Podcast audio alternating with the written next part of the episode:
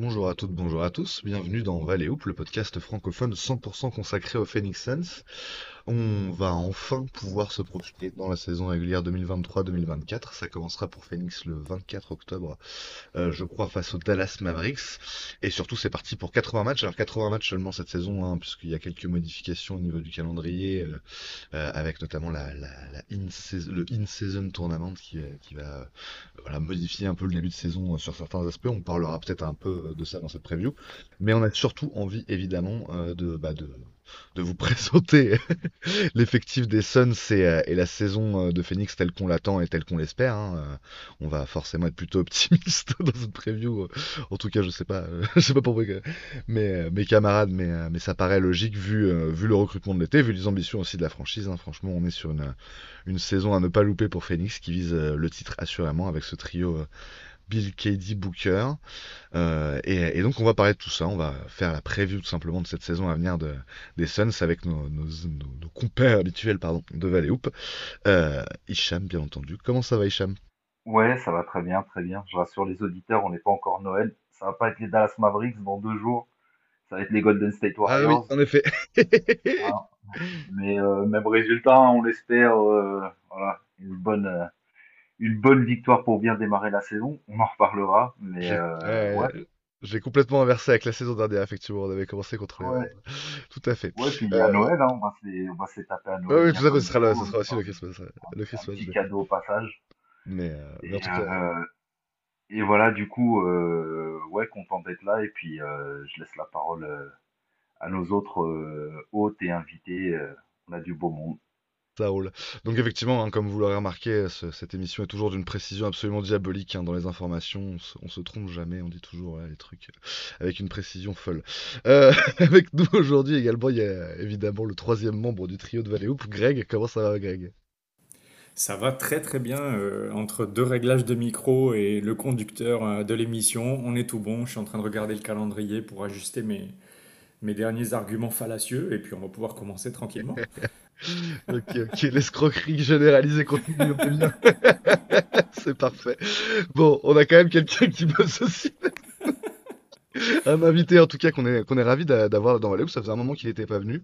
Euh, et puis c'est voilà, quelqu'un qui, euh, qui œuvre beaucoup pour, pour donner de la visibilité à Phoenix et à la franchise depuis, euh, depuis quelques années maintenant. C'est Malo, aka le, le désormais célèbre Suns France sur Twitter, donc euh, le CM du compte Suns France sur Twitter.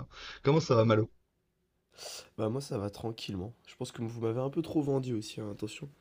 Parce que célèbre, travailleur, euh, je pense que c'est pas forcément les bons mots, mais en tout cas on est, on est là pour discuter des Suns de la saison à venir pour, euh, pendant un petit bout de temps, puis ça va être, ça va être très sympa je pense. Oui, effectivement, on met beaucoup de, on met beaucoup de responsabilités sur toi, mais c'est normal, hein, tu sais, les, les vieux, ils se remettent, ils se, ils se déchargent sur les jeunes, c'est le principe. Ouais, non, la pression sans souci.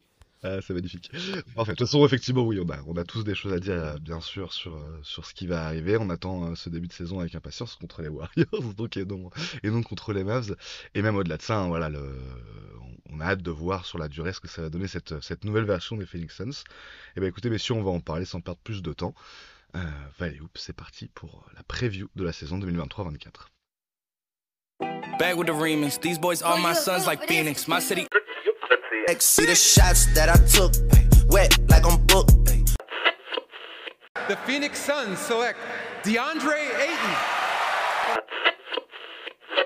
sun came out, I went about a drop top.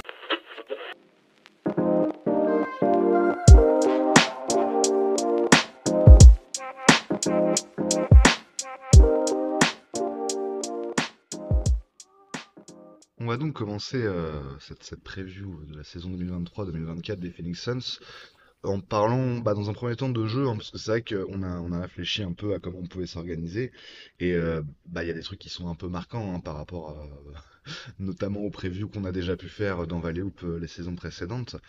Euh, l'un des trucs les plus marquants, c'est qu'on se lance un peu dans l'inconnu parce que la continuité est quasiment inexistante pardon, euh, par rapport aux saisons précédentes, même par rapport à la saison dernière. Euh, pour donner quelques éléments, on va dire, un peu autour de ça, il y a juste trois membres dans le, sportif, on va dire, des, des Suns. Il y a plus que trois membres de l'équipe finaliste en 2021 qui sont encore, qui sont encore à Phoenix. Donc c'est Devin Booker évidemment, James Jones le GM et, Kevin Young donc entraîneur, entraîneur adjoint. Euh, on a quelques joueurs qui étaient déjà là la saison passée, euh, notamment Josh Okogie, Damian Lee qui est blessé actuellement, KD et, et Lee qui sont arrivés en cours de saison. Euh, déjà un de moins puisque Ishmael Wright a été, a été coupé juste avant qu'on enregistre ce, podcast, enfin, en tout cas il y a quelques jours. Donc ça fait que plus des deux tiers du roster au global ont été, ont été renouvelés. Euh, la quasi-intégralité du coaching staff également, hein, puisqu'en fait, hormis Kevin Young, c'est que des anciens euh, assistants de Vogel aux Lakers notamment qui ont rejoint qui ont rejoint l'effectif, enfin qui ont rejoint le coaching staff. Euh, donc effectivement, il y a vraiment voilà beaucoup beaucoup de nouveautés euh, dans cette équipe de Phoenix. Et donc forcément, au-delà des discours d'intention, au-delà de ce qu'on a vu euh, en pré-saison euh, légèrement, en tout cas pour l'instant, euh, forcément ça reste de la pré-saison, euh, on, on a une idée un peu de ce à quoi on peut s'attendre pour Phoenix en termes de jeu sur le parquet tout simplement. Mais c'est vrai que pour l'instant c'est juste une idée. Donc la, la, question dans cette première partie, messieurs, ça va être quel jeu, à quel jeu on va pouvoir s'attendre pour Phoenix cette saison. Bah, je vais peut-être commencer euh, par, par l'invité pour euh, tout simplement lui donner la parole euh, et, le, et, le, et, le, mettre dans des bonnes conditions. Hein. Bien sûr, tu n'avais pas du tout la pression. donc ouais, dans l'idée, c'est de savoir, Malo, qu'est-ce que tu penses toi sur ce plan-là, sur le plan du jeu? Qu'est-ce que tu tu attends? Qu'est-ce que tu espères selon toi? Comment va, s'articuler un peu le playbook de, de Phoenix cette saison, notamment en attaque évidemment Bah déjà, je pense que peu importe le jeu qu'on va qu'on va utiliser, qu'on va pratiquer, je pense que ça fonctionnera. En tout cas, au moins en attaque parce qu'il y a juste tellement, trop de talent. Euh, je sais pas si on en a trop, mais en tout cas, il y a tellement de talent présent que même euh, il n'y a pas de plan de jeu et qu'on donne juste la balle euh, aux joueurs, ils vont réussir à mettre au moins 110 points par match. je pense que ça, ça pose pas de souci. Après, je pense qu'on va quand même développer un. La, la clé, je pense, ça va être le, le rythme. On va sûrement jouer sur un, un jeu très rapide, très intense qui va beaucoup changer du jeu qu'on avait avec Chris Paul parce qu'on a des profils euh, beaucoup plus différents, qui sont beaucoup moins dans la gestion, mais plus dans, dans la création et la, la percussion pure, pour reprendre des termes un peu plus euh, footballistiques. Donc voilà, qu'apporte euh, notamment Bradley Bill avec son arrivée. Donc voilà un jeu très collectif, enfin en tout cas j'espère pour autant, qui va pas non plus se reposer trop sur des isolations de stars en continu, mais je pense que ouais, un jeu assez rapide comme on a pu déjà un peu le prévoir en pré-saison avec beaucoup de rythme, beaucoup de courses, beaucoup d'écrans de... pour se libérer et je pense, euh, j'espère, pas mal de shoots euh, ouverts qui devraient rentrer au vu de la qualité de, l'effectif. C'est vrai qu'effectivement, sur ce qu'on a vu, et même sur la, composition de l'effectif, on le sait, euh, c'est un, roster des Suns où il n'y a pas vraiment de, de meneur de métier, euh, où euh, la plupart des, responsabilités à la création offensive vont incomber à Booker et à, et Bradley Bill. Il y a cette idée que effectivement la, différence en attaque va pouvoir se faire par le mouvement de balle, aussi par bah, beaucoup de déplacements, déplacements sans ballon. C'est un peu ce qu'on a vu en pré-saison et c'est assez prometteur, on va dire, dire pour la suite. Euh, est-ce que effectivement tu dirais que c'est ce changement de, rythme qui va être vraiment la clé du jeu des, des Suns cette saison, Hicham? Qu'est-ce que t'en penses toi? Ah carrément, j'allais dire c'est le maître mot. Maître mot, la pace, le rythme de jeu. Euh, si la pré-saison c'est une indication, euh, on est quand même dans le haut du panier, alors pas le, le, top, mais assez haut au niveau de la pace. On est à 103 ou 104 je crois de pace euh, sur cette pré-saison. Encore une fois, c'est que la pré-saison, ça vaut pas énorme, énorme, mais c'est une petite indication. Euh, si on met ça en relief avec ce qu'on a été ces dernières années avec Chris Paul, c'est beaucoup plus haut quand même, parce qu'on était en gros autour des 96, 97, 98 ces deux, trois dernières années, ce qui veut dire en gros qu'on joue à peu près 97 euh, possessions par match, euh, tandis que là, on serait sur un rythme avec peut-être qui sait, 6, 7, peut-être 8 possessions supplémentaires dans, le match, ce qui est énorme, ce qui montre quand même une vraie volonté de, courir, d'essayer de, se créer des opportunités rapidement en transition, et même euh, sur jeu posé, euh, pas forcément manger les 24 secondes à la Chris entre guillemets. Donc vraiment, Pay, je pense, c'est le maître mot, c'est ce qui va beaucoup changer, à mon avis, dans le jeu, euh, avec Vogel et Kevin Young, Fitzdale et compagnie à la baguette qui est pas pour me déplaire personnellement parce que j'aime bien le, pour moi ça va avec l'identité des Suns, le run and gun, le jeu rapide, euh, voilà un peu un peu foufou. Ça fait partie de l'identité du club et euh, je suis content que ça soit remis un petit peu au goût du jour. Euh, même si ces dernières années ça a pas trop mal marché pour nous en saison régulière euh, et même en playoff en 2021 où on est allé jusqu'en finale. Donc, euh, donc voilà, la pace. Et, euh, et, effectivement, pour revenir un peu sur les propos de Malo, c'est vrai que euh, on n'a pas de entre guillemets de meneur pur attitré, en tout cas pas dans le 5 de départ, mais on sait qu'on a des joueurs capables de bien distribuer le ballon et de jouer de manière intelligente et démocratique, parce que c'est des stars, Kevin Durant, David Booker, Brad Bill, c'est des mecs qui toute leur carrière ont été les numéros un dans leur équipe, mais euh, tu as quand même l'impression que c'est des joueurs qui ont un gros QI basket, qui ont envie de bien jouer dans le collectif et pour le collectif, et qui du coup euh, vont partager la gonfle, je pense, euh, de manière euh, adéquate et tourner chacun, j'imagine, à au moins 5 passes de moyenne par match. Je pense que pour Booker, ça va être même plus que ça. Et du coup, bah, pallier à ce manque de meneur pour essayer de proposer un jeu assez atypique par rapport au reste de la NBA mais euh, les Suns aiment bien être euh, à l'avant-garde, on va dire, euh, de style de jeu. On l'a vu dans les années 90, dans les années 2000, un peu au milieu des années 2010. On se rappelle avec Dragic, Bledsoe,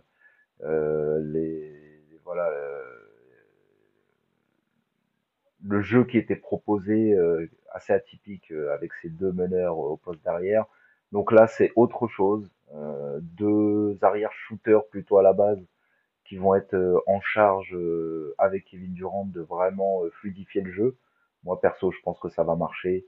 je suis un, convaincu depuis le début que les moves de cet été ont été de, de très bon calibre et du coup, du coup voilà, optimiste comme d'habitude. Mais j'aime bien ce que je vois en pré-saison et, Ouais, et je pense que ça va le faire.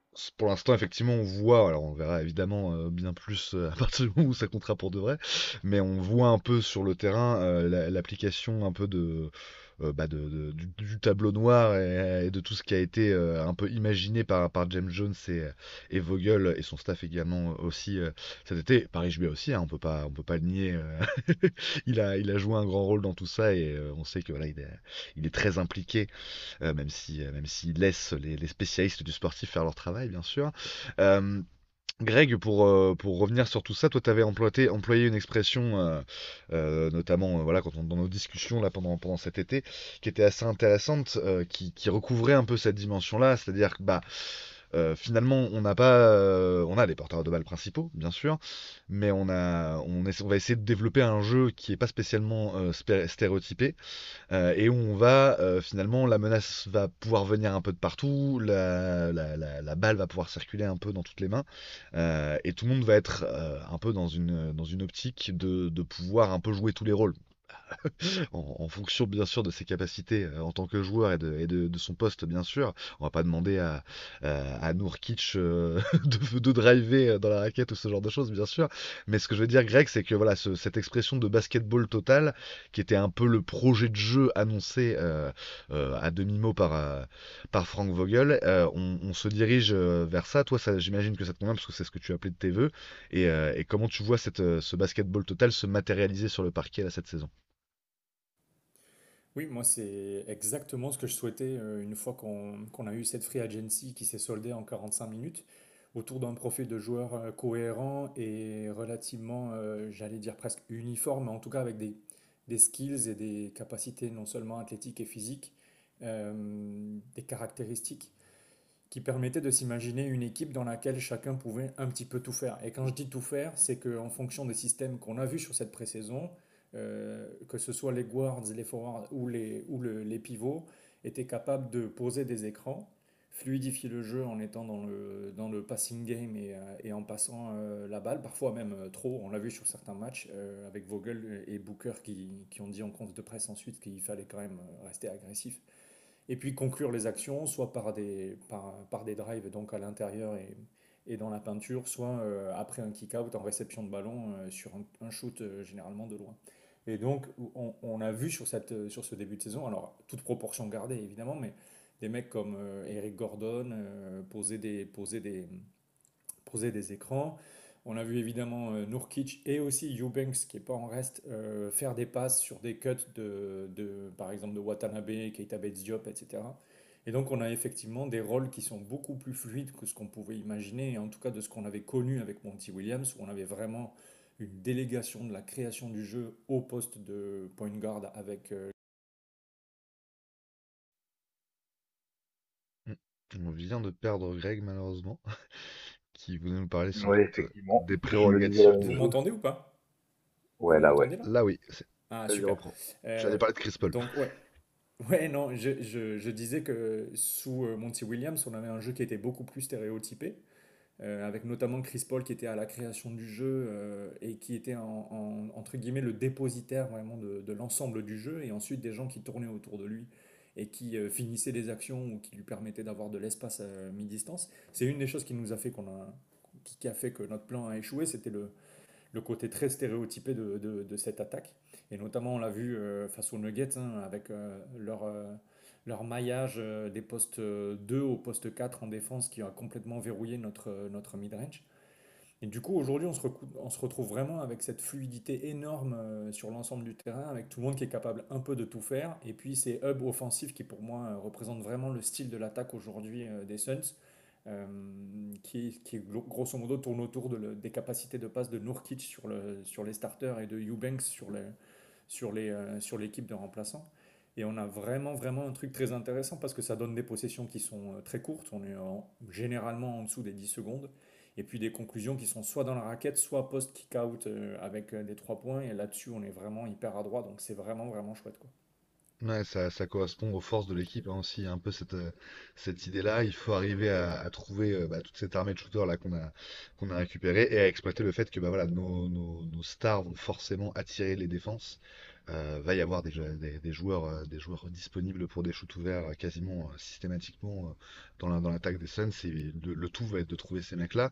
Un, élément que tu as un petit peu abordé avec lequel bah, j'aimerais interroger Hicham, puisque je me souviens que franchement c'était bon il y a maintenant quelques années, hein, les plus vieux auditeurs de Valley s'en souviennent, mais il, fut un temps à, Phoenix où on était en, amour complet euh, pour, pour le rôle que jouait euh, Dario Saric en, sortie de banc, en 5 remplaçants, euh, justement beaucoup avec cette, cette comment dire, ses prérogatives de, connecteur offensif, de hub, comme, tu le dis, Greg. Euh, alors évidemment, c'est un joueur très différent, euh, Youssouf Nourkic, mais en revanche, il a euh, cette, euh, cette qualité de passe, cette qualité de handle aussi, enfin de maîtrise du ballon. Hein, encore une fois, c'est pas, pas non plus, c'est pas non plus, J'allais dire Wembanyama, on va se calmer, là, bref. En tout cas, voilà, ça reste un pivot euh, standard, on va dire, mais avec, voilà, avec des bonnes mains, avec un bon sens du jeu. Euh, le jeu risque de tourner pas mal autour de lui. Est-ce que euh, on, peut imaginer pour Nurkic en attaque une utilisation proche de celle de, Dario il y a quelques années avant sa, grave blessure en, finale NBA Qu'est-ce que tu en penses, Hicham?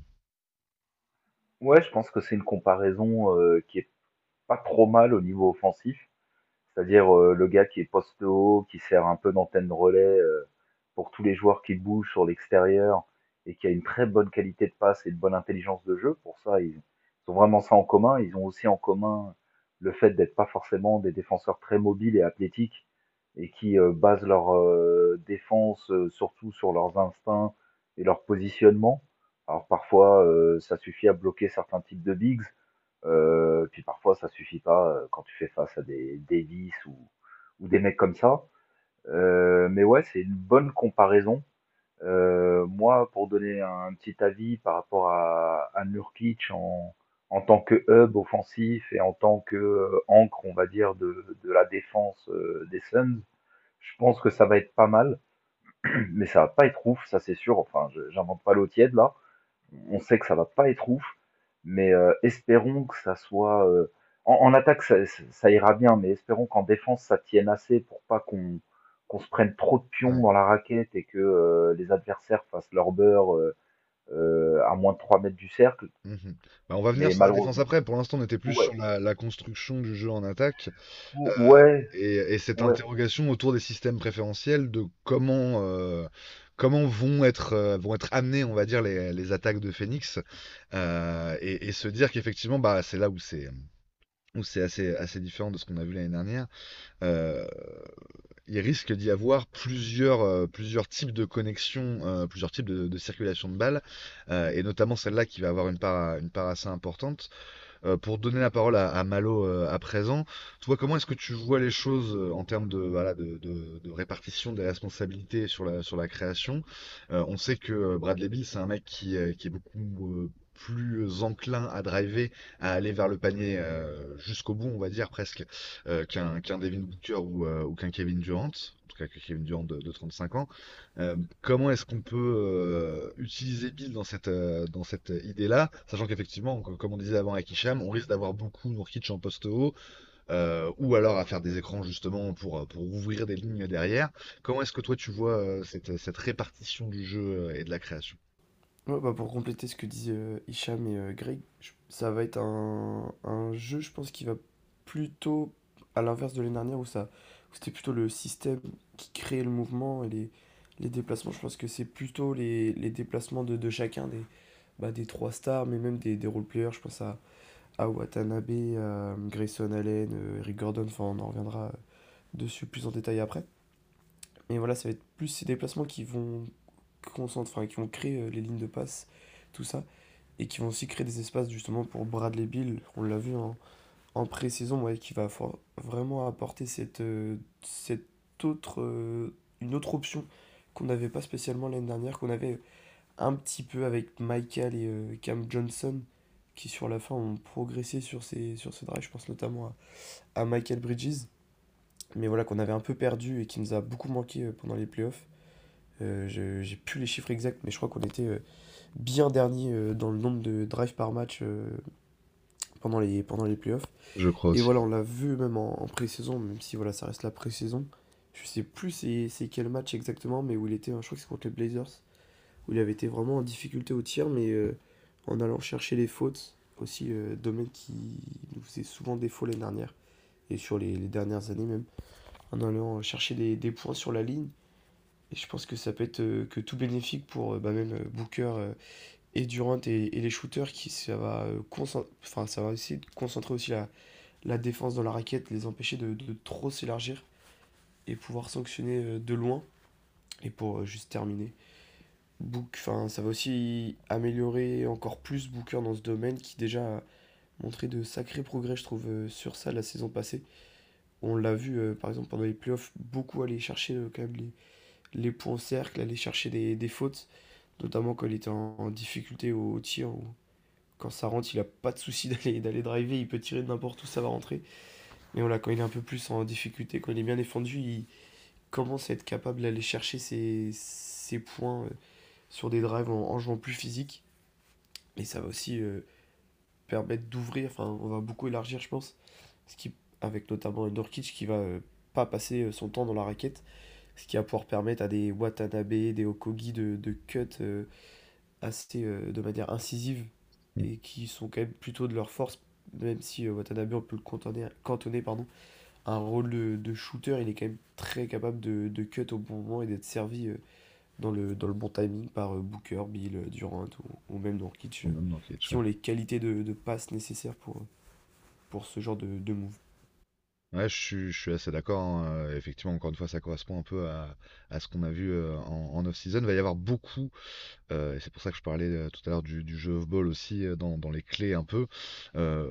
Beaucoup de, de la réussite de, Phoenix va aussi effectivement jouer sur ça, sur la capacité des, des, des role-players qui vont être un peu, un peu moins surveillés à prendre les bonnes décisions là-dessus, c'est-à-dire voilà, sur les cuts, sur, sur les d'une manière générale le positionnement. Euh, on sait aussi et on a vu que le recrutement a été, a été fait euh, dans, dans, cette, dans cet ordre d'idée que bah, il y a une recherche de, de, spacing hein, plus importante à Phoenix cette année euh, avec des mecs qui ont vraiment des références au, niveau, au niveau des pourcentages tout simplement à 3 points depuis, depuis quelques saisons. C'est aussi le cas par exemple, on n'a pas encore cité son nom, mais d'un Grayson Allen qui est arrivé là dans le, dans le trade de Hayton et qui, bah, ça fait 4 saisons environ qu'il est, qu'il est à 40% qu'il est à 40% de loin en NBA, donc c'est un mec euh, fiable, tout simplement. On a vu qu'effectivement Watanabe faisait partie des, meilleurs shooters de NBA en pourcentage, euh, au pourcentage l'année dernière, avec un volume assez réduit. Euh, avec des volumes plus importants, on a vu euh, un mec comme Eric Gordon, par exemple, être un shooter d'élite depuis des années en NBA. Effectivement, on sait que ça va être quelque chose de très important. et donc, comme, je le disais juste avant, d'arriver à combiner un peu, un peu les deux avec, avec ce, mouvement de, enfin, ce mouvement sans ballon et ce mouvement de balle aussi, justement, pour, pour créer l'incertitude. Toi, Greg, effectivement, est-ce que tu es d'accord avec ces dispositions? Est-ce que tu penses que euh, euh, bah, le, spacing et, euh, le rôle des la réussite, mais aussi le rôle sur le terrain, c'est-à-dire voilà, savoir bouger sans la balle aussi, des, des role players va avoir un, impact assez décisif. Finalement, c'est ça qui est, curieux, c'est qu'on parle beaucoup, notamment dans, dans les médias mainstream, de, voilà, des, trois stars et de ce qu'elles peuvent apporter, mais en fait, finalement, c'est vraiment le, la, la, cohésion entre ces trois stars et les, et les role players en attaque qui va, qui va faire de notre attaque une de feu. Est-ce que tu es d'accord avec ça, Greg? Comment tu vois un peu les choses sur ce plan-là? Ben, c'est vrai que quand on a trois joueurs qui ont autant de gravité sur le terrain que Kevin Durant, Devin Booker et Bradley Bill, euh, on peut s'imaginer que le boulot est facile pour les role players autour. Euh, néanmoins, moi, ce que j'apprécie, c'est que Frank Vogel, James Jones et Matisse Bia ont quand même été chercher des role players avec une IQ euh, off-ball qui est assez élevée. Donc, il y, a vraiment un QI basket qui est très élevé sur les déplacements et, le placement sur le terrain euh, et les choix à faire off-ball. Donc, par exemple, sur Yuta Watanabe, qui est pour moi le profil qui résume le mieux cette, euh, cette skill-là. En fait, on s'imagine toujours que c'est un joueur qui reste statique euh, dans le corner, etc. Et en fait, non, c'est un joueur qui s'est extrêmement bien cuté, qui, se qui se place toujours au meilleur endroit sur le terrain pour que la gravité de son joueur, enfin du joueur qui, est, qui a la balle, donc en l'occurrence soit Bradley Bill, soit Kevin Durant, soit Devin Booker évidemment, bah, que cette gravité-là lui serve au joueur qui a la balle, mais aussi à lui, euh, si un kick-out venait à, lui donner la balle d'une façon ou d'une autre. Donc moi je trouve vraiment très intelligent qu'on ait recruté des joueurs qui ont ce, ce QI basket-là, de savoir exactement se placer et faire les bons cuts au bon moment. Ça facilite aussi évidemment le, le, jeu de, de nos connecteurs euh, slash hub euh, que sont Eubanks pour l'équipe 2 et, et pour l'équipe 1. Donc moi, oui, je suis super, super enthousiaste sur l'apport que vont avoir nos role-players, et notamment le trio euh, Watanabe, Gordon, euh, Allen, puisque c'est trois joueurs qui sont à droite, c'est trois joueurs qui savent prendre euh, des bons shoots, mais c'est aussi trois joueurs qui font des choix de placement et de déplacement qui sont souvent, souvent de, de, très bonne facture. Quoi. Ouais, clairement. Et bah euh, voilà, on n'a pas. Il y a d'autres joueurs pour l'instant qu'on n'a pas trop évoqués parce qu'ils seront moins a priori importants euh, sur ce plan-là. Mais, euh, mais c'est quelque chose qui, encore une fois, qu'on retrouve dans le, dans le profil des, des différents. des, différents, des différentes recrues de la, saison pour Phoenix. l'autre élément qui va être très important finalement pour, pour les Suns, ça, va dans, cette, volonté de, jeu rapide, de basket total, de, ne pas laisser respirer l'adversaire de, de 10 seconds or less. T'as presque dit ça tout à l'heure, Hicham. Mais c'est vrai qu'on est, un peu retourné dans un dans un run and gun qui, qui, était. Enfin, on risque de retourner dans un run and gun qui est, qui est plus proche, on va dire, de l'identité de, de, la franchise euh, sur le long terme. Euh, mais un, un, élément évidemment très très important, ça va être de se créer justement ces possessions, euh, ces possessions rapides, ces possessions de transition, notamment par la défense. Il y a, y, a, beaucoup de choses, il y a un gros gros chantier hein, sur, la, sur la défense, notamment par rapport aux habitudes qu'on avait, par rapport au fait que le, le roster est, est, est chamboulé presque intégralement. Euh, à quoi il faut s'attendre de ce côté? Tu avais commencé à en parler euh, tout à l'heure, Hicham, donc je vais te, redonner la parole euh, sur ce sujet-là. On sait qu'on a, voilà, a priori, le point faible de, défensif de, l'équipe, ça va être cette, rotation intérieure qui était celle donc de Portland, donc une des, une des pierres de NBA en défense ces dernières années. À titre d'exemple, je crois que c'est la, euh, défense de Portland était celle qui laissait euh, une, des, six équipes, euh, la sixième, c'est ça, c'est ce que j'avais noté, la sixième équipe qui laissait le plus de points dans, dans la peinture l'année dernière en NBA. donc vraiment les, les, états de service sont pas extrêmement rassurants. comment compenser tout ça comment faire que notre défense soit efficace Est-ce que ça passe par une agressivité énorme à l'extérieur, sur la ligne de passe? Comment tu vois toi les choses, Hicham, de ce côté-là? Ouais, globalement, je pense que effectivement la défense des Suns risque pas d'être élite cette année, ne serait-ce que par le fait que le pivot titulaire, ça va certainement être pour la saison, en tout cas tant qu'il se blesse pas, Youssouf Nurkic qui est pas reconnu et réputé pour sa défense, euh, surtout depuis quatre ans. Donc euh, oui, ça va être le point faible a priori, mais euh, dans quelle mesure ça sera un point faible C'est la question que tout le monde se pose. On a un coach à vocation plutôt défensive à la base, en Frank Vogel, donc on se dit normalement il a la capacité à insuffler dans l'équipe un véritable esprit défensif. Donc on le voit à travers les extérieurs, les guards et les wings qui défendent plutôt bien sur l'homme et, euh, et en rotation au fil de la pré-saison, on a vu que euh, petit à petit, ça avait l'air de, avait, ils ont donné l'impression quand même d'avoir euh, de plus en plus de, réflexes et d'automatisme au niveau des rotations défensives. Donc euh, au niveau des XT, je m'en fais pas trop. Je pense que Bradley Bill va surprendre euh, par sa capacité à bien défendre. Euh, tout le monde s'attend à une passoire et moi je pense que ça sera pas une passoire. Qu'au contraire, il va, montrer des, très belles dispositions euh, de ce côté-là du terrain. Euh, peut-être pas forcément toujours en point of attack defense, donc sur le porteur de balle, le meneur en général, mais ça peut être sur un arrière ou en rotation, voilà, sur le porteur de balle. Je pense qu'il va pas être ridicule. Booker, il est sous-estimé depuis quelques temps. Ça devient un très bon défenseur. Euh, pareil, peut-être pas élite, mais en tout cas euh, vraiment un défenseur de bonne facture. Et euh, Kevin Durant, on sait aussi qu'il est relativement sous-estimé que c'est c'est pas un mauvais défenseur du tout, même s'il manque un tout petit peu de volume physique. Bon, il compense avec sa taille et sa longueur de bras, mais mais voilà, c'est pas un peintre. Par contre, ouais, le gros point d'interrogation de la défense, c'est Nurkic. Dans quelle mesure il va être capable d'être un rim protector euh, Dans quelle mesure il va pouvoir vraiment dissuader l'accès au cercle? Qu'on a vu dans cette euh, pré-saison que euh, les Suns euh, avaient du mal à protéger euh, le rebond défensif et l'accès au cercle, donc ça va être un vrai point d'interrogation.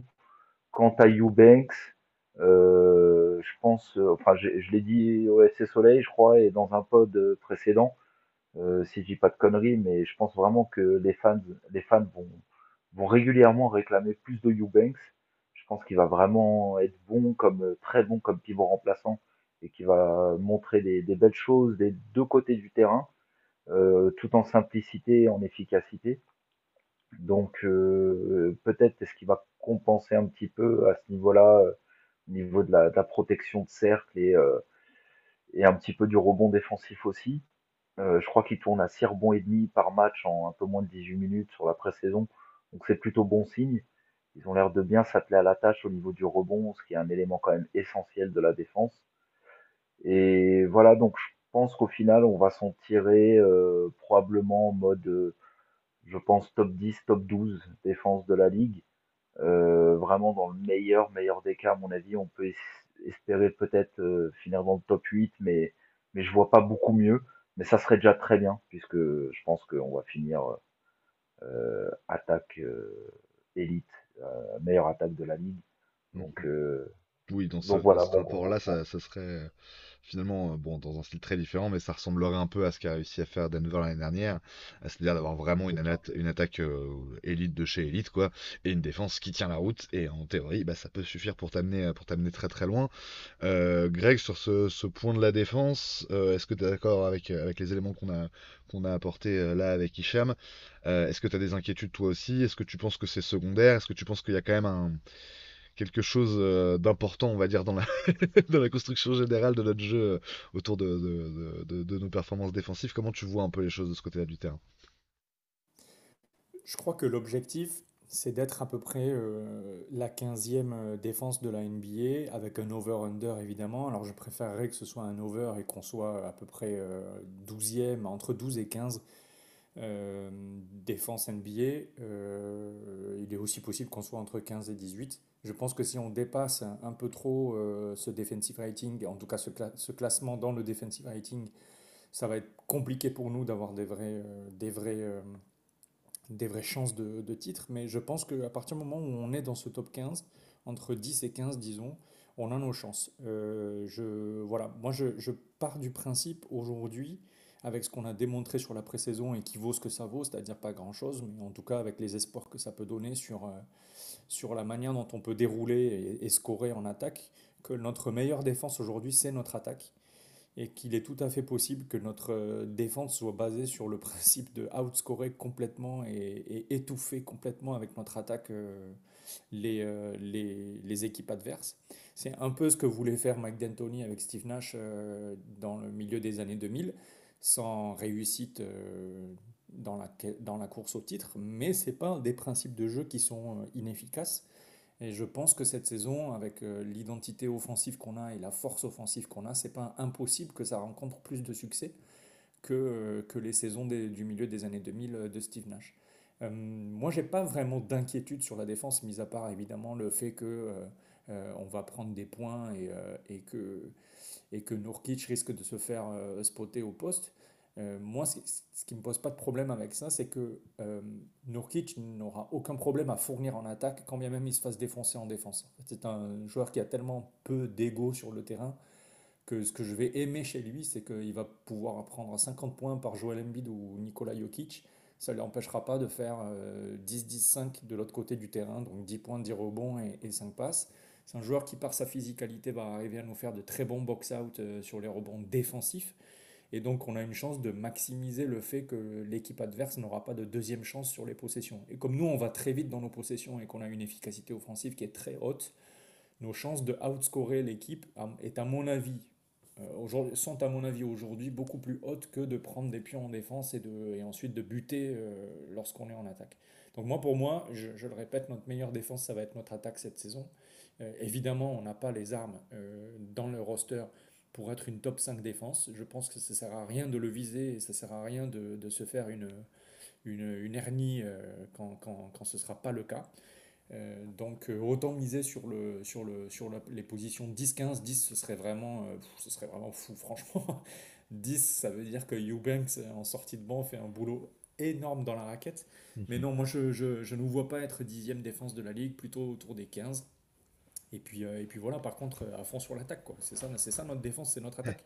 Ouais, clairement, je, je, vois ce que tu veux dire. Bah, euh, je, vais, je vais me tourner vers, vers, toi, Malo, pour avoir ton avis euh, sur, sur notre défense. Mais c'est vrai que c'est assez paradoxal finalement, parce que à la fois, je suis complètement d'accord avec toi, hein, et, en termes d'armes, d'armes pures dans le roster, c'est difficile de se dire qu'on est, qu'on est vraiment équipé pour, pour défendre fort. Et pourtant, euh, et pourtant, moi, je vois quand même quelques petits, quelques petits éléments qui, qui, sont plutôt bah, au moins, euh, au moins intéressant, on va dire, dans cette perspective-là, la perspective de, de défendre dur.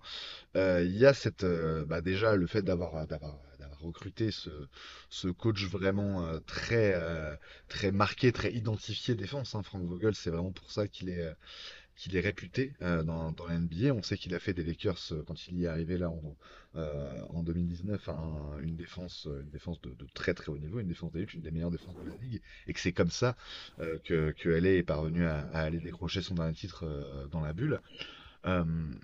Bah, forcément, le, personnel, on, l'a dit, est très différent, mais euh, malgré tout, malgré ces, grosses carences, notamment à l'intérieur, il y a, certains, joueurs qui ont le profil hein, pour, être des défenseurs d'élite. On a vu bien sûr euh, Josh Okogie la saison dernière être vraiment très très performant dans ce domaine. Euh, on a vu aussi dans cette pré-saison Jordan Goodwin montrer vraiment de belles promesses euh, sur, cette capacité à harceler le porteur de balle.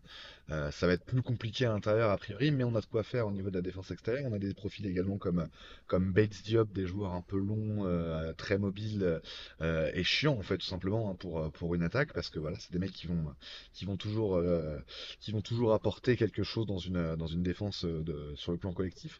Malo, voilà, je voulais te, te, poser la question, est-ce que toi aussi t'es euh, pas très très chaud sur notre défense. Euh, le dernier élément euh, qu'on peut fournir, c'est on peut aussi se dire, on n'a plus la liability qui était Chris Paul sur, enfin voilà, qui était très compliqué à cacher, on va dire en, en défense. Est-ce que toi aussi t'es plutôt sur cette ligne de se dire, bah notre meilleure défense c'est l'attaque parce qu'on va de toute façon pas être trop performant. on peut difficilement être performant en défense. Ou est-ce que tu penses qu'on peut justement arriver à trouver avec justement Vogel et ses différents profils euh, et des mecs effectivement comme bah, euh, nos, superstars qui sont pas des qui sont pas des peintres en défense non plus. Est-ce que globalement tu as, l'impression qu'on pourrait quand même arriver à être, être très performant sur le plan défensif ou est-ce que de toute façon on peut, on peut mettre une croix dessus euh, sur cette saison? Euh, bah, Je suis plutôt optimiste, après c'est peut-être parce que je suis plutôt optimiste de nature, mais je vois quand même des signes qui en tout cas penchent pour ouais, une défense, je vais pas dire une défense non plus top, top 5, top 6, mais ouais, autour de la 10-12e place, je pense qu'on est capable. Parce que déjà, comme tu viens de le dire, bah, Frank Vogel, c'est un coach défensif. Et quand je vois, je prends l'exemple des, Nuggets qui, qui, a été évoqué aussi plus tôt, je pense que c'est quand même un, bon exemple parce que si Malone, qui est, plus, qui est quand même un coach offensif, entre guillemets, en tout cas bien plus que Frank Vogel, a réussi à, à faire quelque chose de, cette équipe et notamment à énormément cacher Jokic euh, en playoff. Je pense que c'est en tout cas l'impliquer plutôt que le cacher. Et je pense que c'est un des, des, principaux défauts qu'on leur donnait avant les, les playoffs. Ils ont réussi vraiment à, à contrecarrer ça euh, parfaitement. Je pense que c'est faisable avec Nurkic.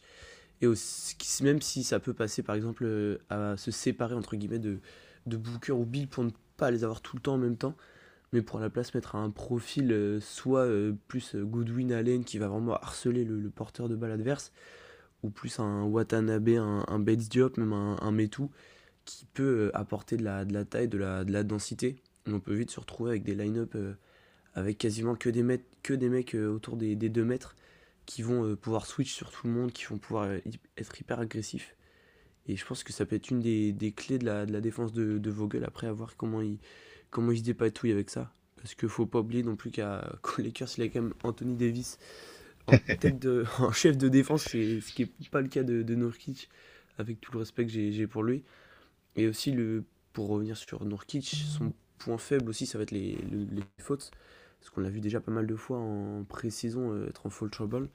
Mais ça peut être aussi euh, une bonne chose, enfin mal pour un bien, avec euh, par exemple un, Banks qui va avoir plus de, temps de jeu, donc qui va pouvoir plus sécuriser la, raquette, qui est plus dans ses cordes, et même un, un Metou qui peut, je pense même Bates Diop, qui peut prendre ce rôle un petit peu de, de 5 ou avec Durant de un petit peu de, de combo, il y a ces combo guard mais combo forward, je sais pas si ça existe réellement, mais voilà pour euh, apporter un peu de taille, de densité et pouvoir switch un peu sur, euh, tout le monde. Et aussi il y a une chose quand même qui rejoint plus la vie de, de Grégoire cette fois, c'est le fait qu'on va être capable de mettre des, des runs juste, je pense, un, défendable, et tellement puissant qu'en fait on va être boosté euh, en énergie, on va être euh, partout sur tous les ballons.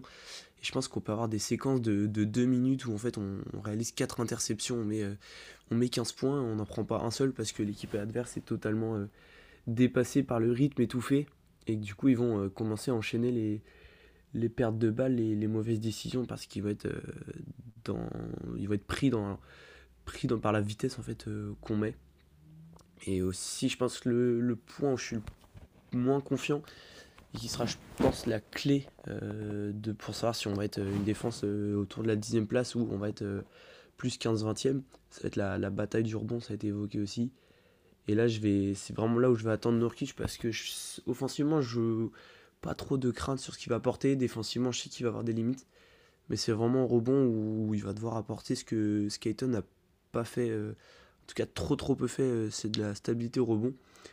Et euh, même si ça implique euh, toute l'équipe hein, avec les, les box-out, même j'attends beaucoup Durant aussi au rebond, même Booker ou au, Kogi, ou en tout cas le, cinquième, cinquième titulaire. Ils vont devoir en tout cas sécuriser le rebond au maximum pour éviter les secondes chances adverses déjà. Si on arrive à limiter sur, sur leur première chance, ça va être compliqué de limiter s'il y a d'autres, beaucoup d'autres munitions. voilà, je pense que ça, la bataille du rebond, ça va être euh, très important pour savoir si on va être euh, une défense euh, autour de la, de la 10 place ou une défense autour de la, de la 20e place. Ouais, carrément, effectivement, ça fait partie de, ces éléments là d'intensité, bah, de, de, combat hein, qui vont devoir être, mis en avant pour Phoenix. encore une fois, on a, on a sans doute pas le personnel pour pour être vraiment une défense d'élite. Donc ça va passer par, euh, par l'investissement de, de, chacun et notamment voilà, des role-players qui sont là, qui sont là pour ça. Euh, T'as parlé du rebond, c'est vrai que c'est un, vraiment un aspect très très important. Hein. Euh, je, je, crois avoir vu euh, sur la pré-saison un stade comme ça euh, que, que les Suns avaient, avaient out-reboundé leur, leurs adversaires globalement sur sur l'ensemble de la, de la, de la pré-saison, notamment contre les Lakers, hein, ça a été assez, euh, euh, assez violent dans, dans, ce domaine-là. Alors forcément, c'est de la pré-saison, donc c'est difficile de tirer des conclusions, mais on sent que ces principes-là ont été bien intégrés et que c'est vraiment le... Voilà, l'équipe sait un peu ce qu'elle doit faire sur ce plan-là. messieurs, bah, on, a, on a pas mal parlé du jeu, là, globalement, on va dire, de, de, manière générale. ce que je vous propose maintenant, après une, petite pause, c'est de, de, rentrer un peu plus dans le détail, notamment au niveau bah, de, de, ce nouveau roster, euh, donc on l'a dit, euh, qui a été modifié à, 75% environ. Euh, comment comment va se, va, va se, va se hiérarchiser ce roster Évidemment, ça paraît logique que le Et on va vraiment se, se, pencher sur se tailler la, la, part du Pareil, un autre, un autre aspect qui va devoir composer ça, mais plus précisément, bah, beaucoup débat. En tout cas, on est un peu dans l'inconnu avant de, avant de débuter cette saison régulière. On le rappelle contre les Golden State Warriors et pas contre les Dallas Mavericks. Donc voilà, on sait, on a une idée à peu très maintenant, euh, d'autant plus que ça a été confirmé euh, en, pré-saison euh, du 5 de départ qu'on devrait avoir pour, pour Phoenix, avec donc voilà les trois, les trois stars, les trois All-Stars, Nourkic au pivot et, après Rudy Josh en, en, chien fou défensif. Hein. c'est vraiment le rôle qu'il aura dans, ce 5 majeur. on imagine que ça peut évoluer sur, sur l'ensemble de la saison évidemment. mais, mais comment est-ce qu'on peut, enfin, qu'est-ce quel type de rotation, on va dire, on peut s'attendre d'une manière générale euh, pour Phoenix euh, Quel temps de jeu Comment ça va s'articuler Est-ce que l'idée, euh, comme souvent dans les super teams avec plusieurs stars, ça va être de, stagger les, minutes des, gros joueurs pour en avoir toujours au moins un sur le terrain, même souvent deux, hein, puisque c'est un peu l'idée aussi. je pense que c'est quand même vu notamment l'absence de, de remplaçant dont on a parlé euh, juste avant, euh, c'est un peu une nécessité. Toi, Greg, comment tu vois les choses de ce côté-là? Euh, Je crois que tu n'as pas encore démarré dans l'ordre des paroles, donc c'est à toi de te, lancer sur cette, question des rotations. Globalement, comment tu vois le, le, le, minutage, enfin le minutage, sans rentrer dans les détails, mais voilà, l'organisation des rotations cette saison? Ben, je le vois très bien. on a, on a, non, en vrai, je le vois, je le vois vraiment. Enfin, je l'imagine, mais c'est vrai que tu l'as, tu l'as très bien dit. La pré-saison euh, ne nous a pas permis vraiment euh, de, de, comprendre où on allait aller d'un point de vue des, des, rotations et des minutages précis, parce qu'on a eu euh, beaucoup de panachage et des grosses, un gros volume de minutes sur, sur les role-players pour les tester et pour voir un peu leurs leur, leur, leur, skills dans, le, dans les systèmes de Vogel. Alors, moi, ce que j'aime beaucoup, c'est qu'on a effectivement des 5 euh, starters et 5 second units qui sont pour moi relativement clairs, avec des injections extérieures à ces deux 5 qui sont aussi euh, plutôt euh, positives et qui sont, disons, vraiment intéressantes. Donc, on a une rotation non pas de 8-9 joueurs et ensuite c'est la Bérésina, mais plutôt de 10 joueurs et ensuite on en rajoute peut-être un ou deux qui sont vraiment, vraiment intéressants. Donc, ça, c'est cool. Euh, bon, le 5, tu l'as, tu l'as très bien écrit. Derrière, on a Eric Gordon, Grayson Allen, Yuta Watanabe, euh, je pense euh, Chimedze Metu, Keta Diop et Drew Eubanks. Et puis ensuite, on a des, des, des, injections comme celle de Jordan Goodwin qui peut, qui, peut, qui peut venir jouer, prendre des minutes sur le poste 1 ou 2, qui sont vraiment, vraiment très, très cool, moi je pense. Tu l'as, tu l'as très bien souligné. On a, à mon avis, on va avoir un gros euh, stagger des minutes euh, de, des trois.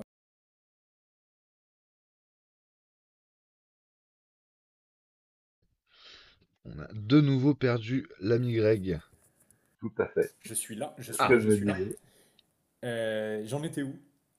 Tu étais en train de dire qu'on allait de, avoir une répartition en stagger des, des, des différentes minutes des, des, All-Stars. Donc à mon avis, on va avoir vraiment un, gros stagger sur les minutes des, trois flèches offensives qu'on a, donc Bill, euh, Durant et Booker, qui vont être panachés sur euh, les injections du banc dans, le, dans les rotations sur le terrain.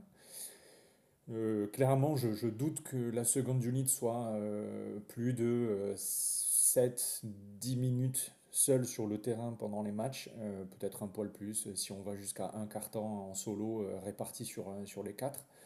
Mais voilà, moi je, suis vraiment très enthousiaste sur ces rotations parce que je trouve que les profils de joueurs euh, sont vraiment hyper intéressants dans la mesure où, par exemple, on voit que Drew Eubanks a vraiment des aptitudes euh, relativement proches de celles de Nurkic avec les contres en plus et euh, la physicalité en moins, mais par contre plus de verticalité. Donc ça, par exemple, sur cet exemple-là, c'est vraiment chouette.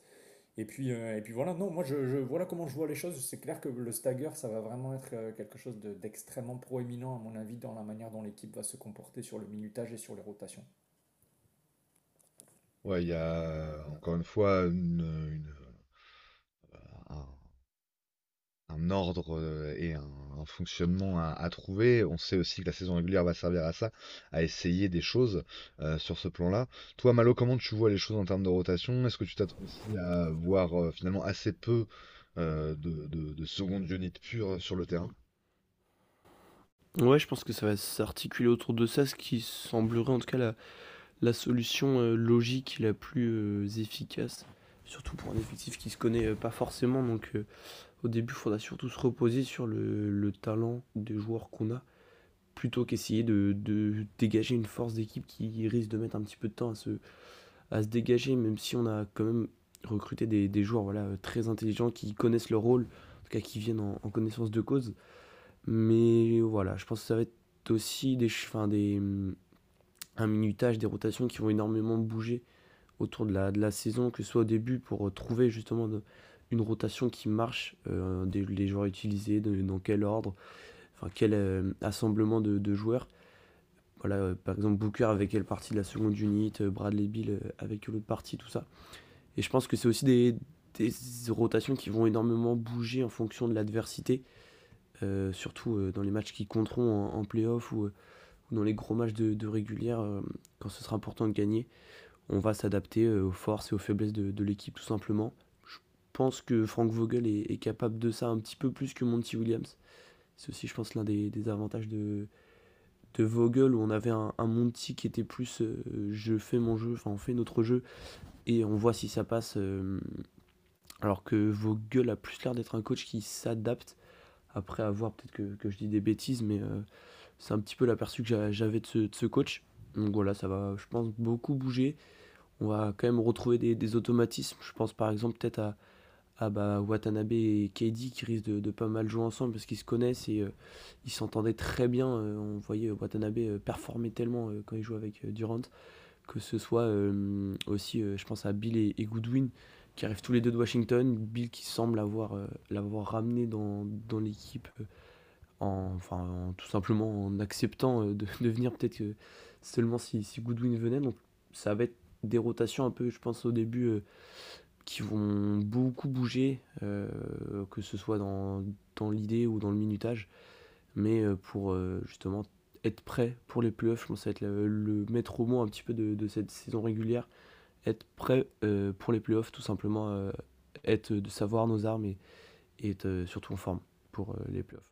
Oui, c'est ça, c'est-à-dire d'arriver d'ici avril à c'est évident, hein, mais à dégager vraiment des, euh, des line-up qui, qui, fonctionnent bien, qui sont, euh, qui sont opérationnels contre, notamment contre les, adversaires de premier plan, dans les, dans les situations un peu, un peu tendues, euh, dans les money time et tout.